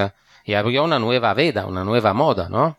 De hecho, como el tío era de Bélgica, empezó a llamar trapista al sistema planetario y ahora hay un de satélite que se llama como cerveza, que me encanta, vamos. es magnífico, yo me iba a vivir allí. yo lo que te quería preguntar, porque claro, yo pienso a lo mejor en una persona mm, que no va a buscar a lo mejor la, información científica a una fuente especializada, que a lo mejor está leyendo un diario generalista como tengo, el que tengo yo ahora mismo delante. Y claro, el titular es Una Tierra 2.0 descubren un exoplaneta que podría ser potencialmente habitable. Situado, esto ya en subtítulo, situado a 124 años luz de distancia. O sea que a lo mejor el Uber te sale caro para llegar hasta allí. Claro, y aquí... Eh, eso, es lo fascinante de no buscar. Eh, o sea, no tiene mucho sentido, entre comillas, buscar planetas habitables cuando no tienes ni de lejos la manera de llegar allí. O sea, si estamos peleando por llegar a Marte. sí, sí, sí. Pero vamos que todo su tiempo, ¿no? Porque ahora todavía somos neandertales eh, nosotros con respecto al, a, a, la exploración del espacio y luego vamos a hablar un poco de ello también. Y, para cerrar un poco este tema y ahí marcar la, el punto de la, eh, de la ESA, eh, tenemos una, serie de misiones, la primera española. Perdona. ¿Sí? Hola. No, justo, antes de que cierres ese tema, lo que yo te quería preguntar, para alguien que no tiene ni idea, en mi caso, que yo soy un ignorante de tantas cosas, dicen lo de que podría tener agua. ¿Cómo desde, ya te digo, yo soy un ignorante, así que a lo mejor la pregunta es estúpida, ¿cómo desde aquí, con los telescopios que tenemos, cómo se puede determinar el que pueda tener agua o no. Eh, imagino que esto, más allá a lo mejor del, titular o de la frase que sirve para, para enganchar al lector, estamos hablando, ya digo, de un, artículo científico, pero en una, eh, en una publicación generalista, exactamente qué hay detrás de eso, cómo se determina. ¿Es, es más una probabilidad o sé que hay una forma de, de ver claramente que, oye, pues sí, aquí hay agua o lo que, o, es una, ¿cómo decirlo? O es simplemente eso, una posibilidad eh, atendiendo a, a una serie de factores. Eh, no, no, se sabe, vamos, hay hmm. dos factores eh, clave para saber si un planeta tiene agua. El primero es la distancia de la estrella. Hmm. Eh, piensa en el sistema solar, el único que tiene de los planetas que tiene el agua líquida hmm. es la Tierra. porque en Mercurio la temperatura son demasiado elevada para que el agua pueda estar en estado líquido Em, y si te vas más lejos a Marte, eh, Marte está ahora no tiene atmósfera, entonces es demasiado pequeño. Eh, podía haber tenido agua en el pasado, pero ahora ya no la tiene porque es demasiado frío y tiene poca atmósfera. Ya si te vas más allá, tienes planetas que son gaseosos. Entonces el planeta tiene que ser eh, de roca, tiene que ser un planeta interior de roca y tiene que estar a una distancia eh, donde puede existir eh, agua al estado líquido. Además eh, de estas consideraciones físicas, observando el puntito, este puntito que pasa delante de las estrellas, nosotros somos capaces de ver la absorción de la potencial de la luz por parte de la atmósfera del planeta y a partir de ahí, los investigadores son capaces de ver de qué está compuesta la, atmósfera de ese planeta. Entonces, si ahí vemos que hay agua en la atmósfera del planeta, entonces eh, ahí tenemos ya todas las pistas para saber que probablemente hay nubes eh, y hay agua y un día podamos ir ahí eh, a bañarnos. ¿Qué es lo que más nos interesa? Ir a piscina es, es, gorronear la piscina comunitaria de alguien, pero llevado ya a la máxima expresión. Sí, sí. De hecho, dentro de este programa eh, del Cosmic Vision hay una, misión española eh, que se llama Keops, eh, liderada por una empresa española, que tiene como objetivo lo de estudiar la fotometría de, de los exoplanetas. Entonces, esta misión que, que, han lanzado en 2019, a final de 2019, lo que está empezando a hacer es apuntar a exoplanetas que conocemos ya y empezar a caracterizar eh, estos exoplanetas en términos de masa y de eh, atmósfera, que es lo que tienen. Entonces empezar a descubrir más sobre cómo pueden ser planetas de distintos tamaños que, están alrededor de otras estrellas. Muchos de estos planetas le ha descubierto una eh, otra misión, esta vez americana, que se llamaba Kepler. Otros, otras misiones que se han lanzado con el mismo fin. Y, y, el tema de los planetas es un poco el tema ahora, digamos, eh, de moda. De hecho, eh, dentro siempre de, la, de las misiones de la ESA hay eh, más misiones que estudiarán los planetas, en particular las misiones, las misiones Plato y las misiones Ariel van a hacer exactamente esto. Plato es un otro satélite que lo que hará es durante eh, cinco años nominalmente y siete años si todo sale bien, mirar a la misma parte del cielo. Entonces tú plantas ahí un telescopio que por siete años mira el cielo. Y la idea es exactamente esta, pillar todas las tierras, todos los satélites, como todos los planetas como las tierras que se tardan un año a dar la vuelta, y por lo menos verlos tres veces, eh, o en este caso siete, para estar seguro que ahí hay planetas. Esto también nos va a poner las gafas. La cantidad de planeta que va a descubrir Plato, que se lanzará en 2026, va a ser brutal. Y después de él vamos a lanzar otra misión, siempre dentro de la, de las misiones, de la clase de la misión de la Agencia Espacial Europea, que se llama Ariel, que lo que va a hacer es mirar a la atmósfera de estos planetas.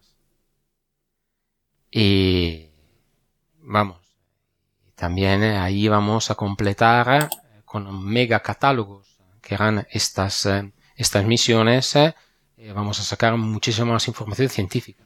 Y lo bueno es que toda la información científica que sacan estas misiones se mete en una base de datos disponible a, todo el mundo para poder elaborar sobre ellos y como dicen los científicos de la, de la comunidad científica, eh, la sorpresa viene después, ya cuando ha llegado eh, a, su fin la misión y cuando se tienen todos los datos y cuando ya se hacen eh, descubrimientos importantes.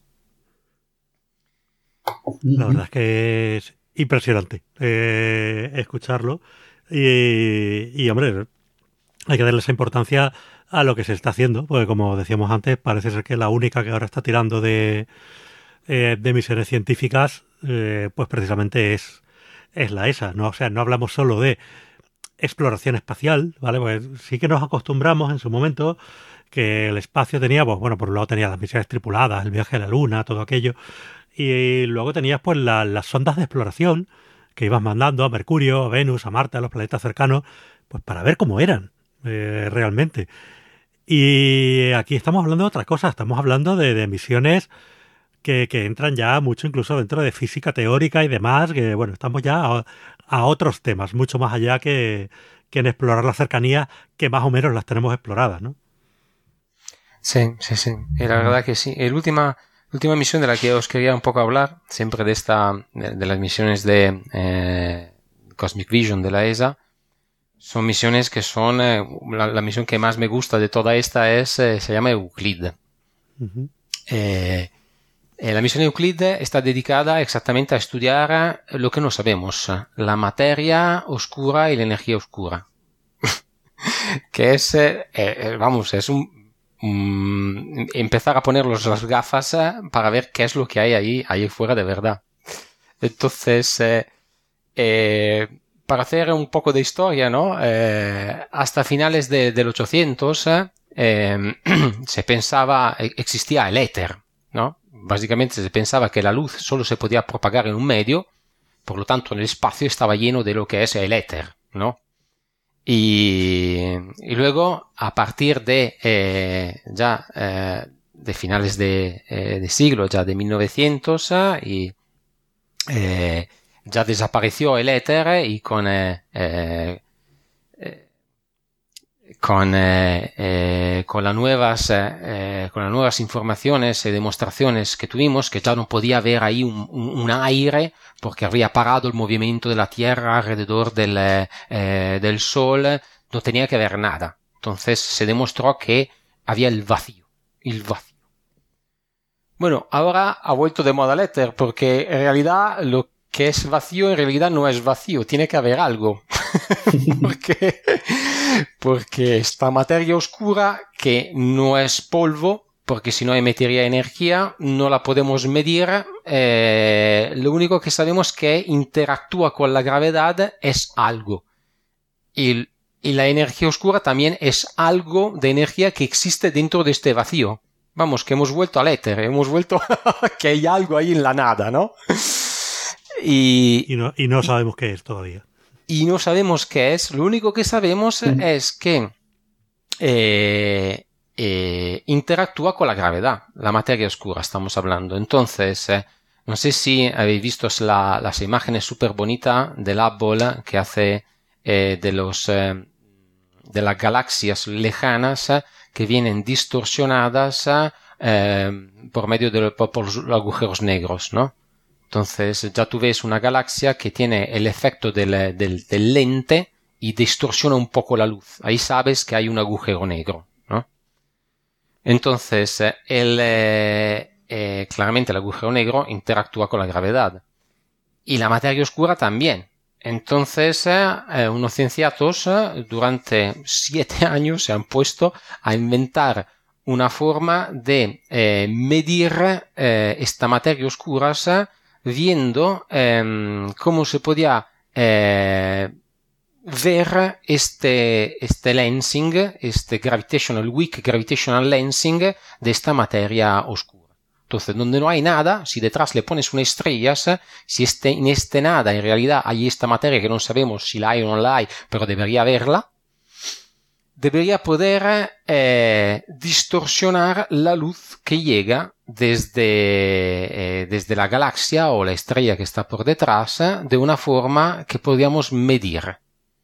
Entonces, esta es la misión Euclid, una locura. Para poder hacerlo eh, hay que desarrollar un, em, un, sistema de apuntamiento que es eh, que no existe, que es lo, lo, más preciso que nunca se ha desarrollado hasta, hasta la fecha. Que es eh, básicamente como si tú te pones encima de las torres de Madrid y coge unos prismáticos e intenta apuntar a un tío que tiene un iPad en mano en Cádiz y le lees el iPad. Esta es la precisión que tenemos, eh, que, tiene que tener el sistema para funcionar. Y estamos consiguiéndolo, vamos. Eh, ahí también estamos trabajando eh, en, primer, en primera persona, en este caso, en, en el proyecto. Y es súper interesante. Y si funciona de verdad y vamos a poder ver lo que hay en el universo y qué es la materia oscura, vamos a descubrir, vamos a descubrir eh, la primera parte del puzzle, que es, eh, que es esta energía oscura. Yo estoy completamente convencido que esta energía oscura, eh, una vez que sepamos que existe, podremos utilizarla para hacer algo. Por lo menos, por supuesto, por, para hacer algo útil para la humanidad. Entonces, sin saber qué hay ahí afuera, es impensable pensar que todavía podamos, eh, no podamos viajar entre las estrellas. Entonces, antes eh, el primer paso es eh, conseguir entender qué hay en el vacío para luego poderlo utilizar.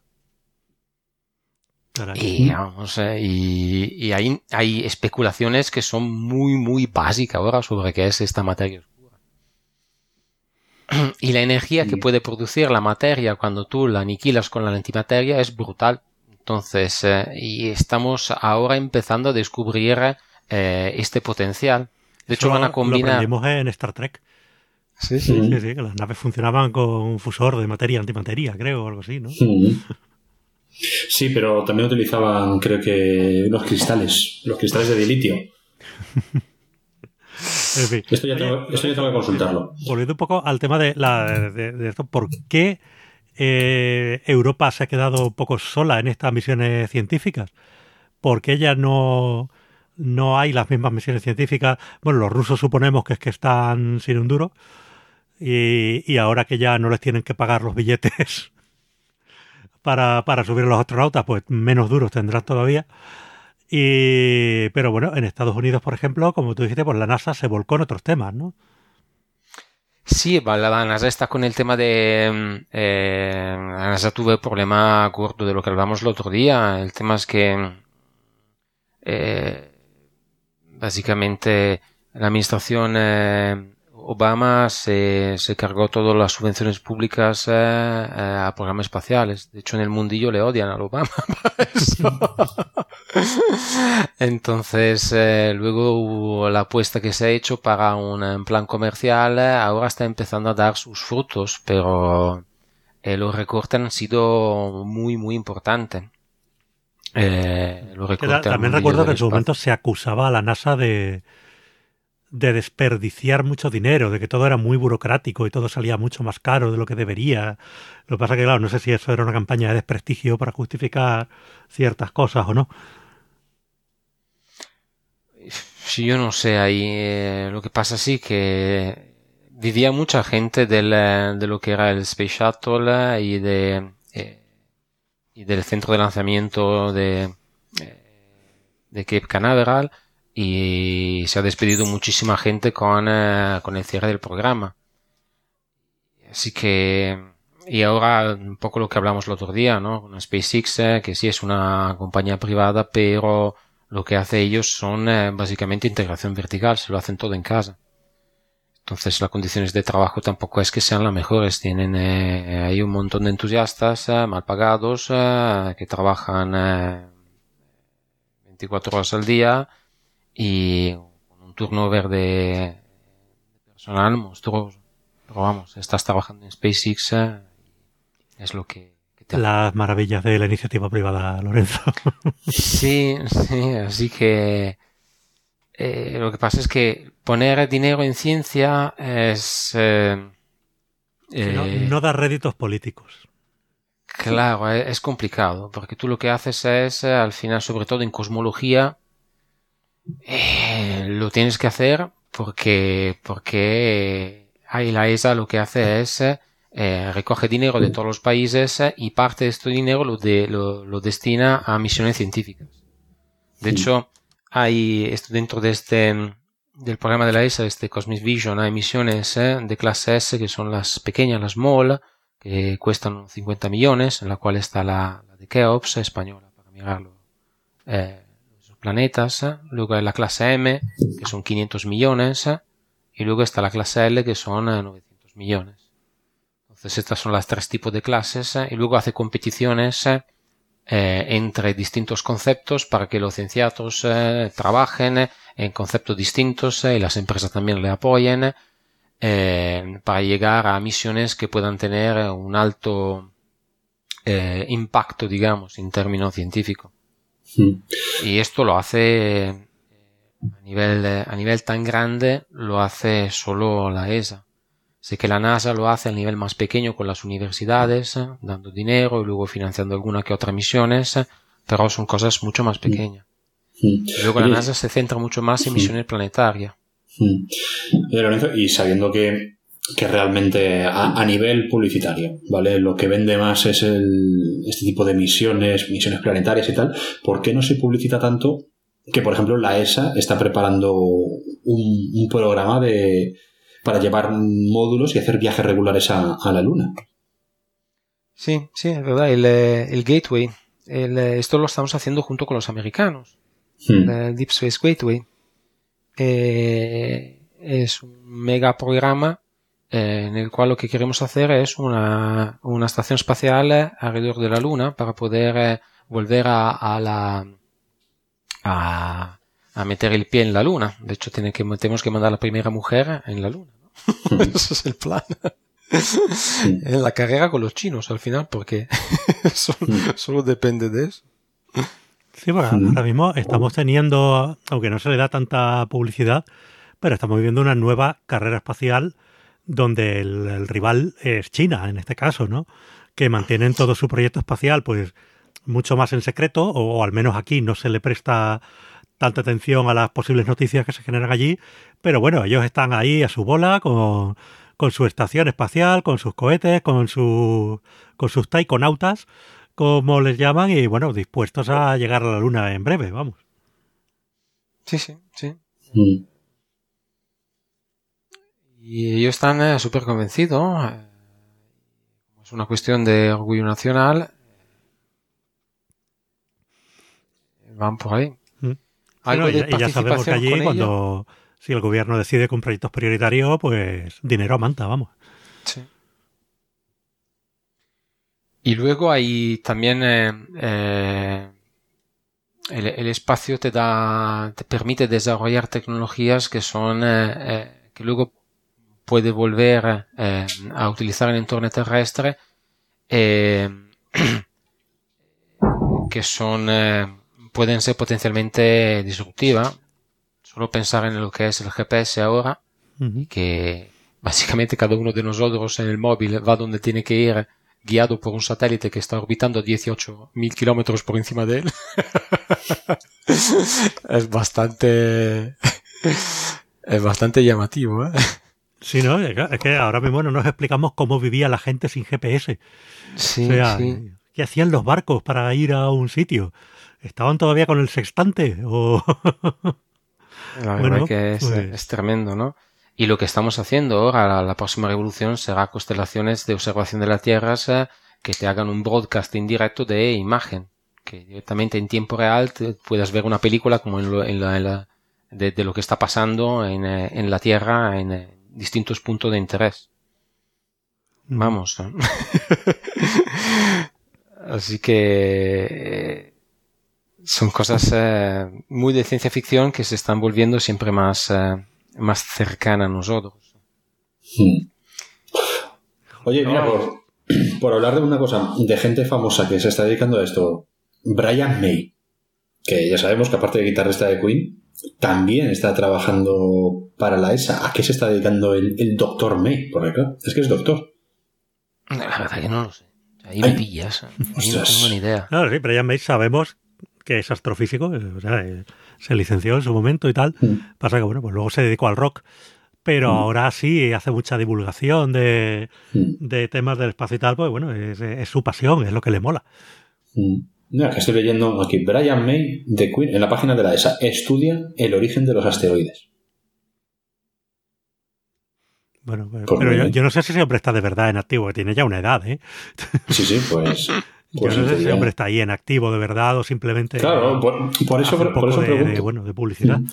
Dice: se ha, sumado un, se ha sumado un equipo de investigadores de asteroides para estudiar las asombrosas similitudes y una enigmática diferencia entre dos objetos explorados por sondas espaciales.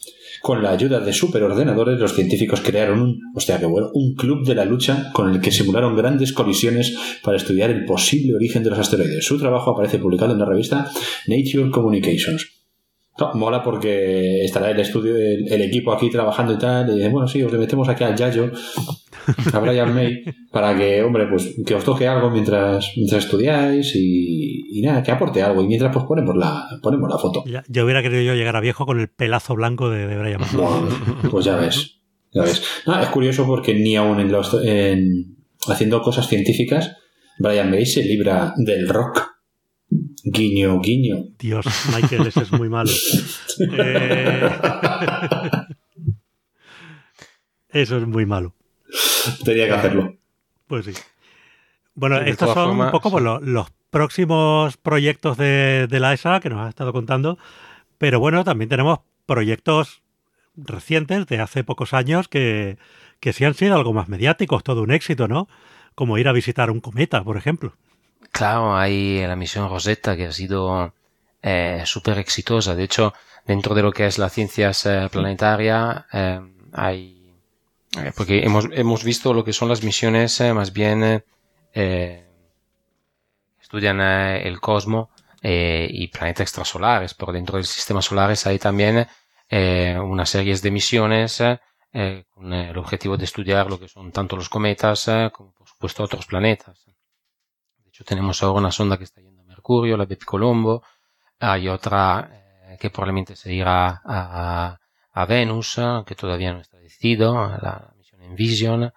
Y, eh, y todos los programas que tenemos con la, con la NASA para, para traer la piedra ahí de vuelta de, de Marte.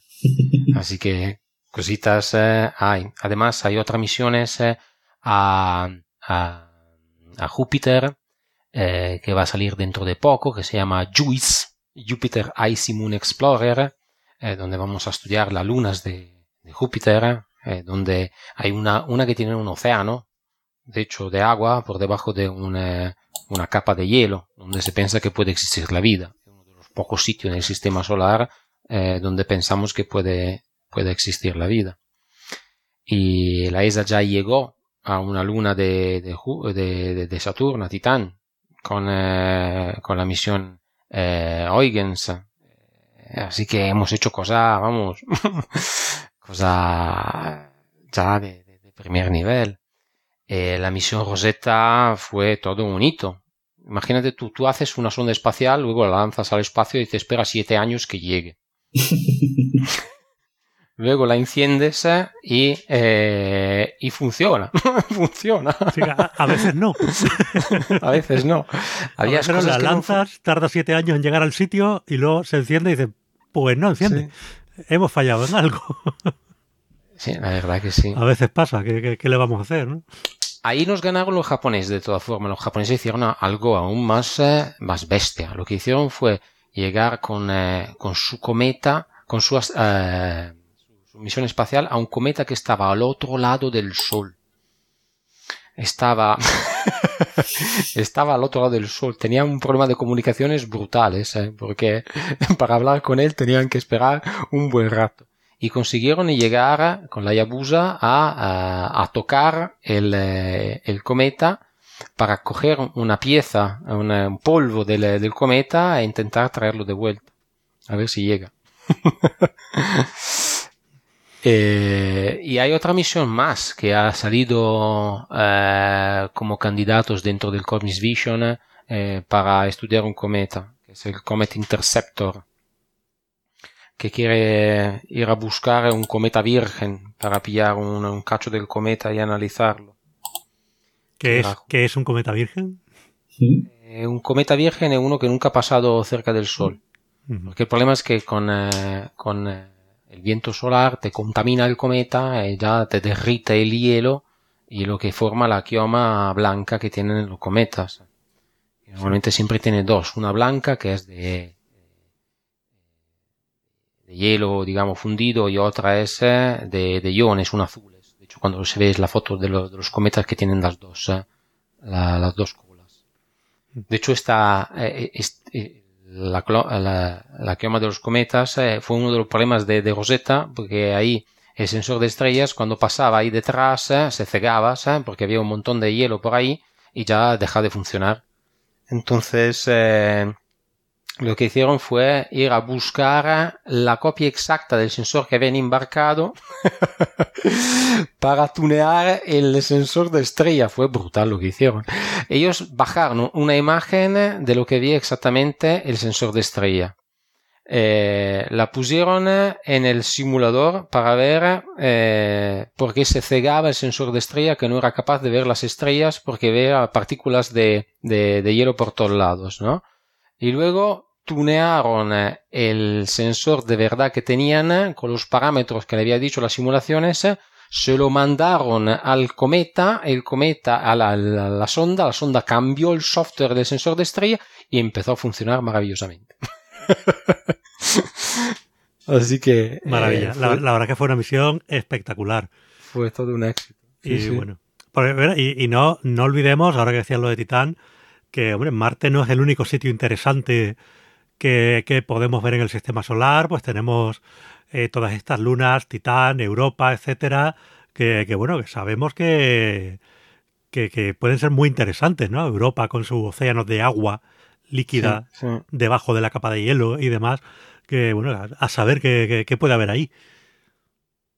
Sí, sí, sí. Eh, Todavía tenemos que descubrir, tenemos que empezar a viajar en el espacio para, para ver qué hay fuera, ¿no? Porque como conocemos solo el 5%, el 5% es poquito, ¿eh?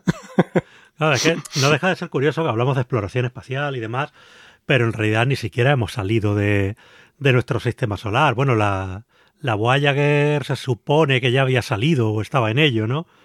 Sí. Y, se lanzó en los 70. Y ahora está saliendo. o sea que que no nos queda mucho y, si hablamos de viajes tripulados es que en realidad mm, no hemos ido mucho más lejos de la Luna.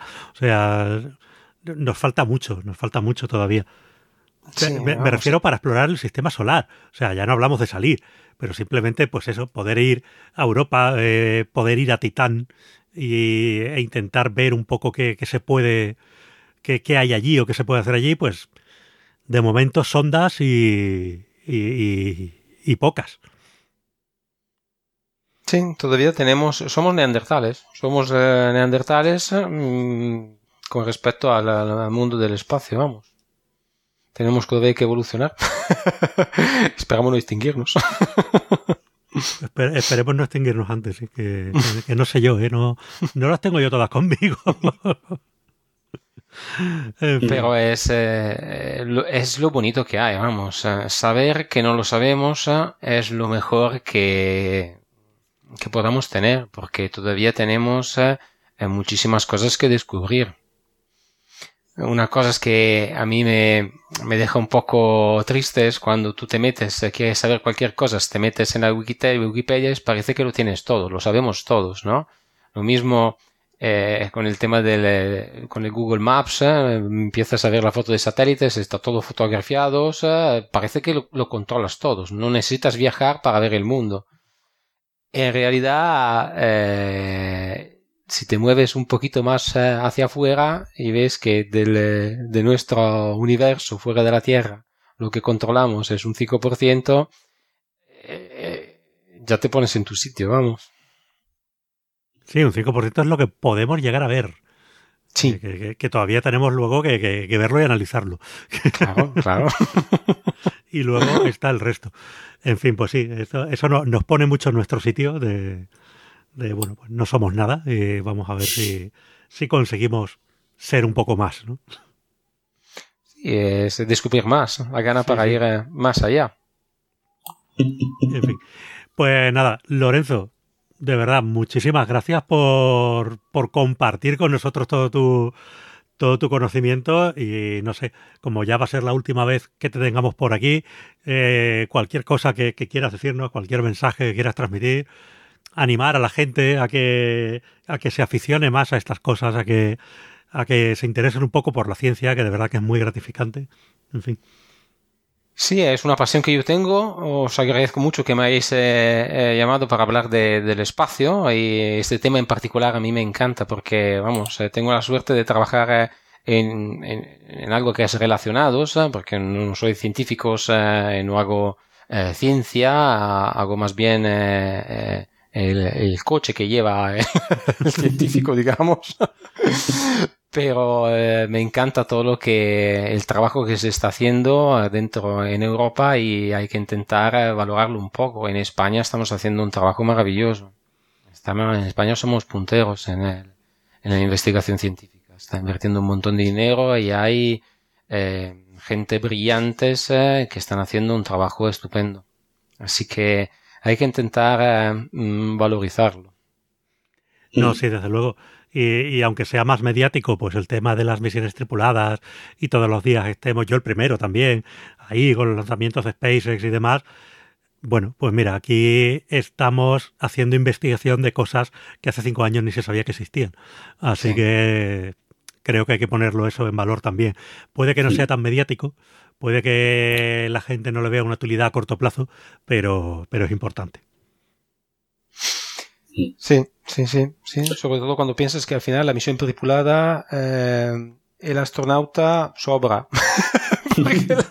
la, nave espacial lo hace todo, vamos, que es un completamente automática ahora. Ya la,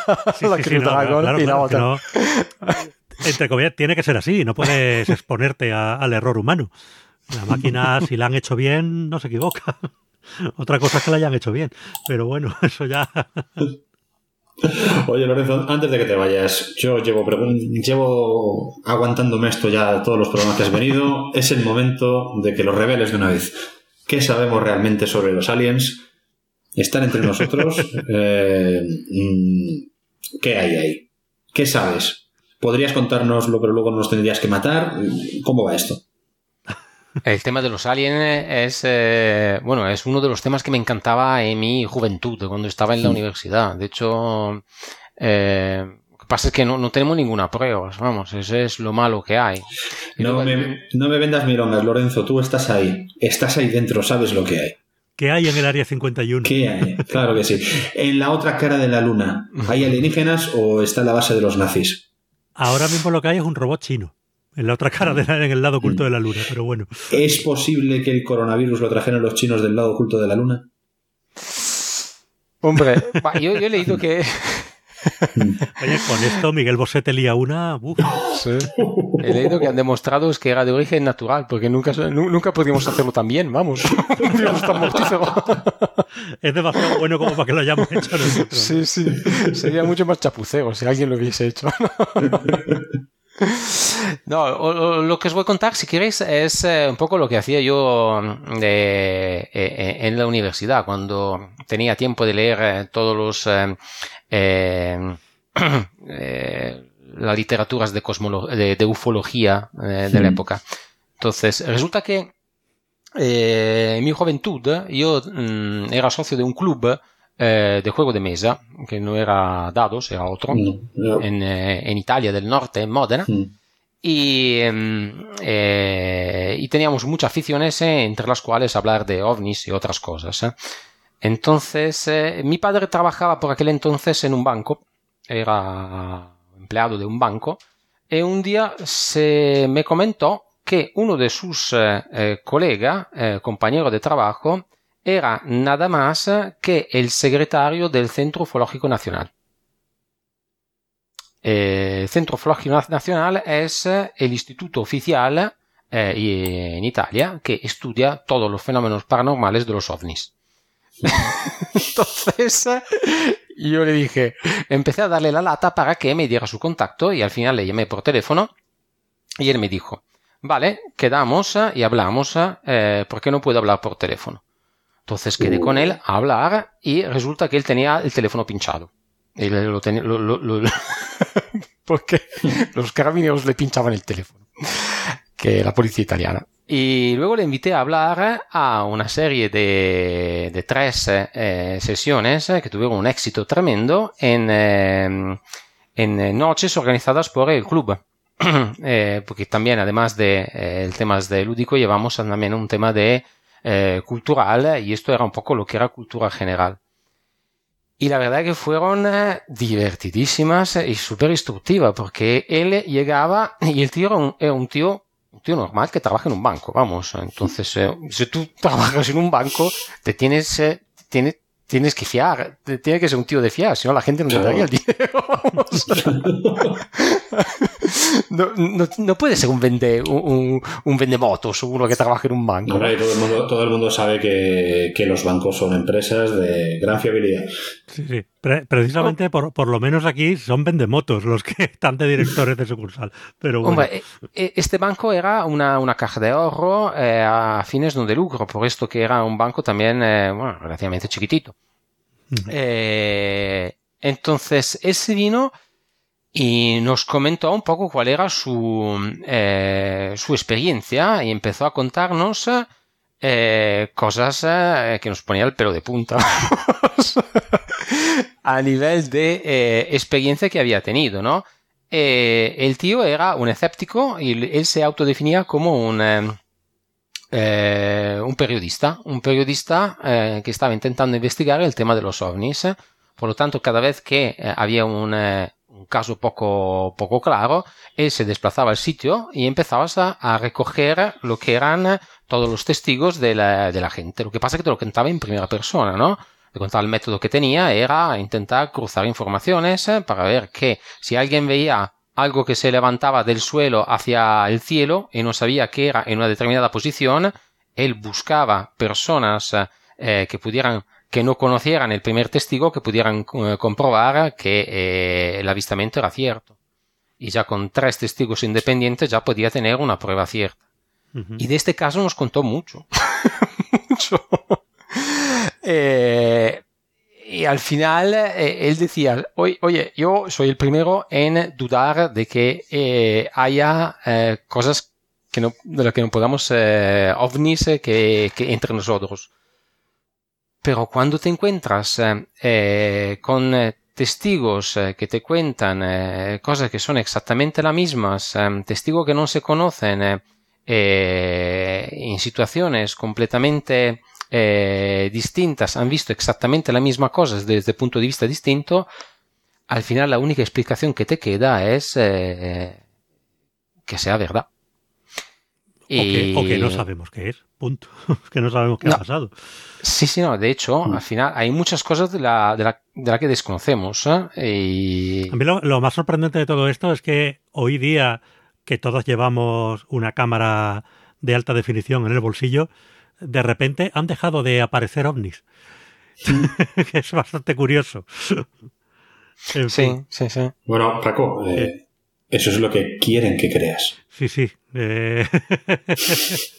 lo que pasa es que tampoco es tan fácil, en el sentido que normalmente no es inmediato sacar, eh, si, te encuentras en una situación de tener que grabar algo, mm, sacar tu móvil y grabarlo no. No, pero que, es curioso que ya no hay. Antes cada dos por tres te encontrabas al típico por la tele, que si había sido abducido, que si tal, que si no sé qué. Y ahora de repente eso ya no se ve. Eh, pues bueno, eh, entre otras cosas, pues ya tenemos un poquito más de, de cultura, aunque no mucha. Y, y aparte, pues bueno, hoy día es difícil que un fenómeno así pase desapercibido y no y nadie lo pueda grabar. Pero bueno, a ver, es cierto que, bueno, es una de las grandes preguntas, ¿no?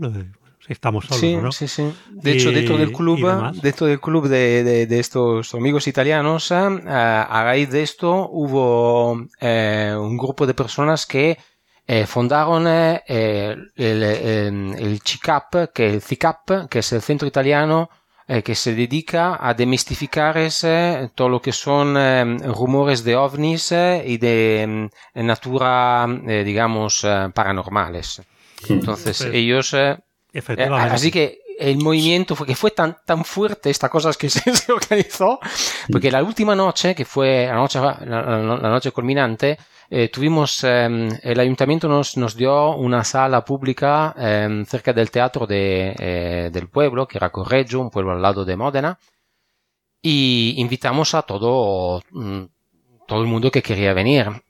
y, y, tras eh, la, la, última intervención del secretario nacional de la, y la rueda de, rueda de preguntas, aparecieron dos señores mayores y el tío temblando, temblando, temblando, contó su experiencia de este, este, señor mayor que habrá tenido unos 70 eh, años, eh, diciendo que él eh, se dedicaba a montar cabina del teléfono y en su juventud lo que había pasado era que con dos compañeros estaban en medio del campo de noche montando una, una, cabina del teléfono y de repente ven una, una luz que llega desde lejos, se le para por encima suyo sin ningún rumor, que no podíamos ser un helicóptero ni nada, le ilumina y luego se va. Entonces, eh, y los tres se juraron durante de no decirlo nadie, de no decir nada a nadie para que no le tomaran por loco y perder su trabajo. Esto fue la primera vez que él ya jubilado contaba esta historia delante de alguien, ¿no? y todo el mundo con los pelos de punta. este tío porque tiene que mentir. no, se lo, tiene, tenía que sacar de encima. Seguramente no estará mintiendo. Él cree que era eso. Eh... Que fueron tres que lo vieron. Pues que... Ellos pueden creer que era eso lo que vieron. Sí, sí, sí, sí. Pero, vamos. No, eh, tienen una explicación de qué pudo haber sido. A ver, está claro, pues como se suele decir, el universo es muy grande a saber lo que hay por ahí. Pero de ahí a que haya unos seres inteligentes que vengan en una nave espacial a este planeta a ver qué estamos haciendo y demás, pues eso resulta un poco menos menos creíble o menos lógico, no lo sé. Perdona, Paco, a, ver lo que estamos haciendo, no, vienen y te hacen sondas anales. Eh, sí, bueno, eh, esa es otra, la, ¿dónde nace el mito este de las sondas? lo que pasa es que luego cuando empiezas a meterte en el tema y es... Eh, es una conspiración todo. Al final todo lo mm. puede resolver con el tema de la conspiración y entras en el plan terraplanista y ya. Es que ese, deja un poco el interés. lo que pasa es que si vamos a lo puro que es eh, eh, hechos eh, que no se pueden explicar, ahí hay una casuística que es brutal. Y muchos que luego han sido explicados a posteriori. que bueno, muchas veces pasan cosas raras, no sabemos otros que, no. Pero tenemos una necesidad de atribuirlo o pues a una entidad superior, ya sean extraterrestres, ya sean dioses, ya sea lo que sea, pero oye, pues... Sí, sí, sí, sí, sí. Y, y, lo divertido es, es, intentar explicarlo. Por ejemplo, Tunguska. Tunguska es un claro ejemplo de algo que se ha explicado después de más de 100 años. En 1910 hubo un, eh, un fenómeno que básicamente explotó el bosque de Tunguska, que es una, un sitio en, en Siberia, ¿no? Me parece que fuera 1910, vamos. Sí, fue Entonces, hace fueron, ciento y pocos años, sí. Sí, fueron ahí a buscar eh, qué había sido y empezaron a cavar para demostrar que había sido un meteorito, buscaron el medio, lo que pasa es que no había un, había una zona circular de árboles abatidos con un diámetro muy grande. Buscaron por todos lados, nada, no encontraron nada. Entonces, el misterio de Tunguska, eh, todo el mundo diciendo un gran alienígena que ha llegado ahí, se ha, se ha apoyado, con los reactores ha tirado abajo todos los árboles eh, y hasta que eh, hace unos eh, eh cuando fue hace unos más de unos 10 años hubo un meteorito que cayó en, en Rusia en bólido Sí. y explotó a la altura de unos pocos kilómetros de, del suelo eh, rompiendo todas las ventanas, de hecho había gente que hasta lo grabó, ¿no? Y así eh, se explicaron que debido a la presión dinámica, el meteorito, hay muchos meteoritos que no llegan a tocar el suelo, simplemente revientan y explotan en eh, un millar de, pedazos chiquititos y luego no tocan el suelo. Esto fue lo que pasó probablemente en Tunguska. Entonces no había que buscar el alienígena para explicarlo, pero nos tardamos un buen rato darle una explicación a eso, ¿no? Bueno, pues ese, probablemente... es el tema. O sea, no, hay que buscar eh, explicaciones irracionales. Hay que esperar a ver que si se puede averiguar lo que es. Y lo dicho, que el universo es muy grande, pues nadie te dice que no haya por ahí eh, más vida, eh, pero de ahí a que esa vida vengan platillos volantes aquí a dar por saco, es altamente mm. improbable. Tendrán mejores cosas que hacer. Mm. Hombre, lo que pasa es que al final eh, tú te pones con la fórmula de Drake y ya empiezas a, jugar con los números. La fórmula de Drake te dice. Sí, pero que la fórmula de Drake te permite jugar como tú quieras. y es que eso. Que es súper divertido por eso, ¿no? Te dices cuántas civilizaciones ha habido o hay eh, en el universo inteligente. Y, y claro, antes no teníamos el número, un coeficiente importante, es que era el número de planetas. Porque no sabíamos el número de planetas cuando Drake hizo su fórmula. Mm. Ahora sabemos que el universo está plagado de planetas. que cada estrella tiene planetas. Entonces, eh, ¿por qué la vida tiene que existir solo sobre la Tierra? Seguramente habrá la vida allá afuera también. Entonces la pregunta es, eh, si hay otros planetas con vida, eh, ¿somos islas eh, o podemos comunicarnos entre, podemos movernos entre el mar del espacio? Porque la estrella más cercana está a cuatro años luz, la más cercana.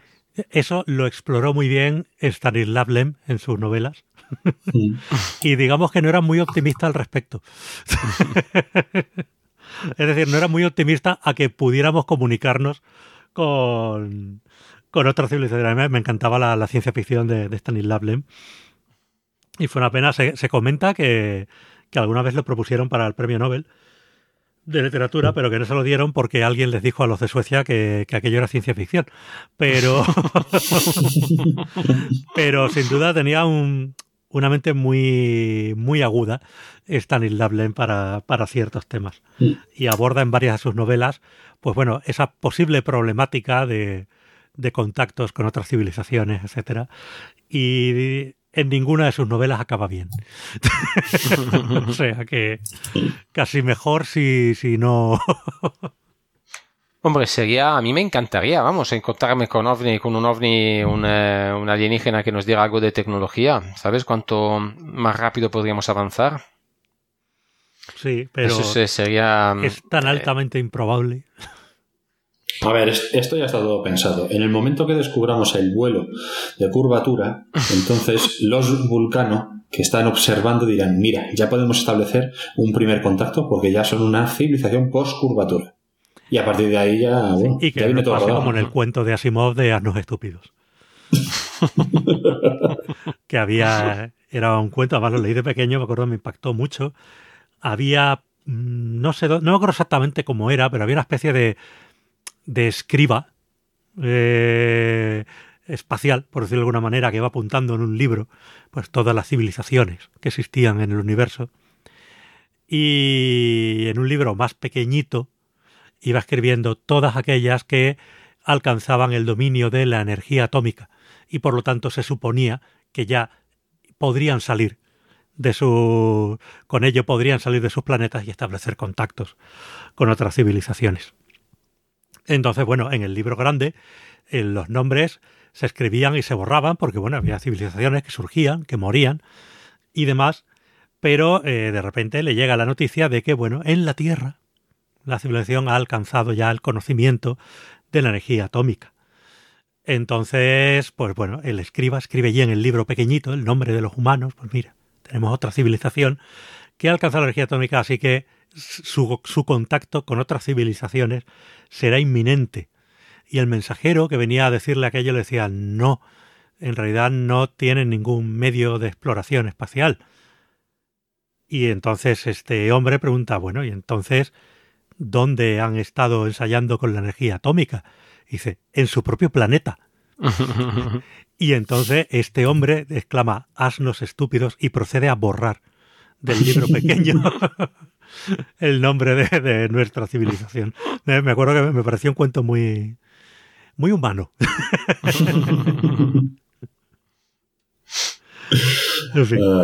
bueno, todo modo. Esto ha derivado mucho, ¿vale? De, la exploración espacial a los hombrecitos verdes, que es un tema donde no queríamos ir. Porque, en fin, hmm. no. Yo solo he lanzado una pregunta y luego ya, Loreto, ya sea. Yo solo diré, como diría el del mundo desconocido.com, no voy a decir que es una conspiración, pero es una conspiración. Así que. gente como esa, para gente como hmm. esa se inventó, se inventó el empalamiento, la picota y cosas así. Podría estar, por mi parte, junto a Iker Jiménez y toda esa caterva. Mm. Eh, tras esto, me he quedado a gusto. Pues nada, Lorenzo, de verdad, muchísimas gracias de nuevo por, haberte pasado por aquí. Muchísimas gracias a vosotros. Y eh, nada, pues bueno, nos seguiremos viendo, aunque sea fuera de Por supuesto. Un abrazo, Lorenzo. Hasta luego. Bueno, Michael, pues nada, ya nos hemos dado un pasadito por el espacio y, hemos estado ahí haciendo misiones científicas y, demás. Así que, bueno, hoy, hoy nos sentimos más, más importantes, ¿no? Buah, yo entre, entre esto y las partiditas que me he hecho ahora en No Man's Sky, yo ya estoy capacitado para ir al espacio, estoy seguro. Jolín, eh, ganas me dan de, de dar algún día un tiento a juegos tipo No Man's Sky, pero eso ya, uff, son sumideros de vida. Es que, a ver, yo estoy, jugando muy poquito a poco. O sea, que debo. Me lo instalé pues hace una semana y debo haber jugado tres horas. Y en tres horas, pues, me he puesto a explorar ya un par de planetas, encontrar la estación espacial. Tiene una cosa muy curiosa que me está gustando bastante. Y es que, bueno, por los planetas y tal, hay lo que llaman piedras del saber. Tú llegas y pertenecen a alguna raza concreta y te dan, en esas piedras te dan una palabra. Y tú cuando hablas con gente de esas razas, pues puedes conseguir que te enseñen otra palabra. Y mientras así, pues vas uniendo palabras y vas aprendiendo el lenguaje de estas, de estas razas alienígenas. Y de vez en cuando, pues ya cuando hablas con ellas, cuando si estás hablando de un tema muy concreto del cual conoces varias palabras, pues ves que en lugar de palabras raras ya comienzas a, entender algunos vocablos y algunos términos. Y eso está muy guay. Es una tontería que a mí me ha hecho mucha gracia. No, no, eh, mola, mola. Una mecánica muy, muy curiosa. Y luego el juego, pues nada, es pues voy a explorar este planeta, voy con mi láser extractor mm, trincando materiales, minerales eh, y, todo lo que todo lo que me haga falta, escaneando la flora y, la fauna, eh, voy a refinar estos materiales para convertirlos en materiales mejores o esto lo voy a vender, o sea, típico, pues eso, juego, juego con bebidas, con la gracia de que cuando descubres un planeta nuevo o algún elemento nuevo, le puedes poner el nombre que te salga de las narices. Y si tú, pues, por ejemplo, si descubrimos un planeta y lo llamamos días de cuarentena Prime, yo he empezado ya y tengo la casa de mi hermano Prime como planeta inicial, pues si alguien eh, dentro, porque todo esto se genera de forma procedural, pero si alguien que está jugando al juego de repente descubre ese planeta y es un planeta que has descubierto tú, que es tuyo, y, eres el, y has sido el primero en nombrarlo, pues esa, esa persona va a descubrir, va a bajar y, y a explorar el planeta con el nombre que tú le has dado y a ese, y ese animal que ha descubierto, pues si a lo mejor tú lo descubriste en su momento, y, y a ese, a, un rinoceronte con cuello de jirafa, que, o cualquier bicho alienígena de estos raros, tal, le has llamado Michael, pues de repente esa persona va a descubrir, mira, qué hermoso ejemplar de Michael. y cositas así. Me está, me está gustando, pero es un juego que requiere mucho, mucho tiempo. No sé si lo podré explotar tanto. En fin, pues nada. Eh, algún día, algún día a ver si lo pillo o algo.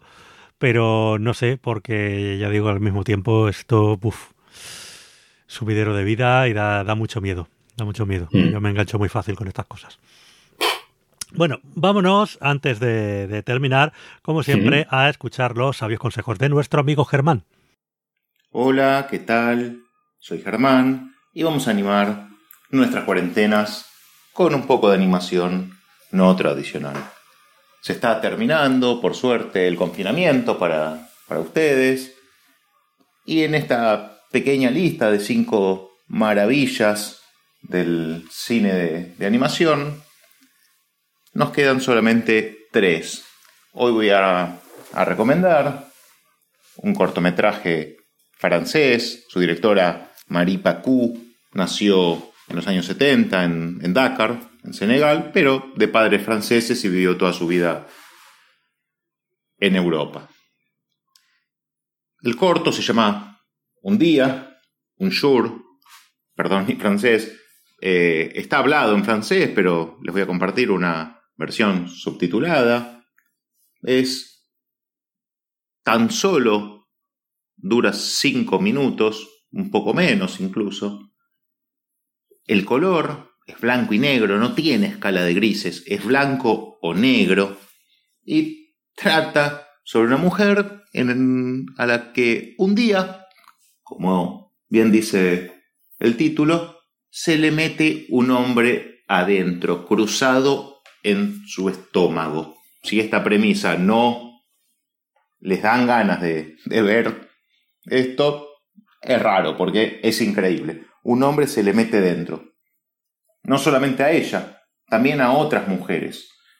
En esta especie de metáfora sobre el amor, con blancos y negros, sin grises, la autora francesa, de vuelta, creo yo, como las grandes obras artísticas, nos dejan una ventana para que nosotros podamos pensar, debatir, mediante la sugerencia.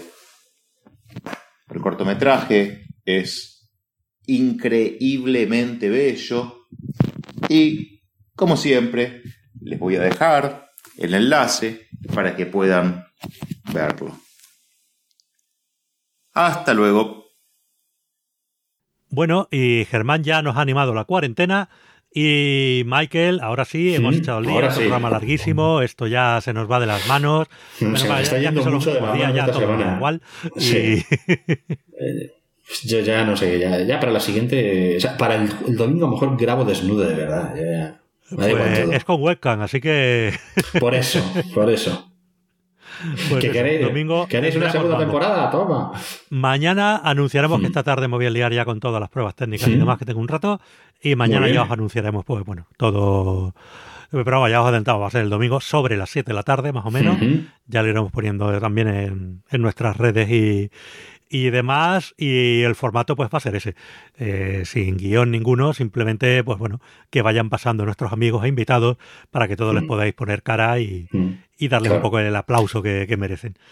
y leyendo comentarios, comentarios y, cosas que nos estáis enviando, eh, avisando que es para el programa 100, a todas estas formas de contacto que tenéis. Paco. Efectivamente, pues en Twitter, arroba cuarentena days, correo electrónico, días de cuarentena, arroba gmail.com. Si nos vais a mandar algo para el programa 100, preferiblemente por correo electrónico, aunque si es por otro lado lo leeremos también, pero más que nada por tenerlo organizadito y que no se nos mezcle con los mensajes diarios. Eh, ¿Qué más? Bueno, en nuestra página díasdejuego.com barra cuarentena también estamos ahí y os podéis descargar los programas y podéis ver los enlaces a todas las cosas gratis y demás. Y por supuesto en iVoox, en iTunes, en Spotify y donde quiera que haya podcast, pues allí podéis escucharlo. Hmm. Y donde hay un podcast, podcatcher, ahí estaremos. Ahí estamos. Pues Michael, chimpún. Hmm. Chimpún y hasta mañana. Adiós. Adiós.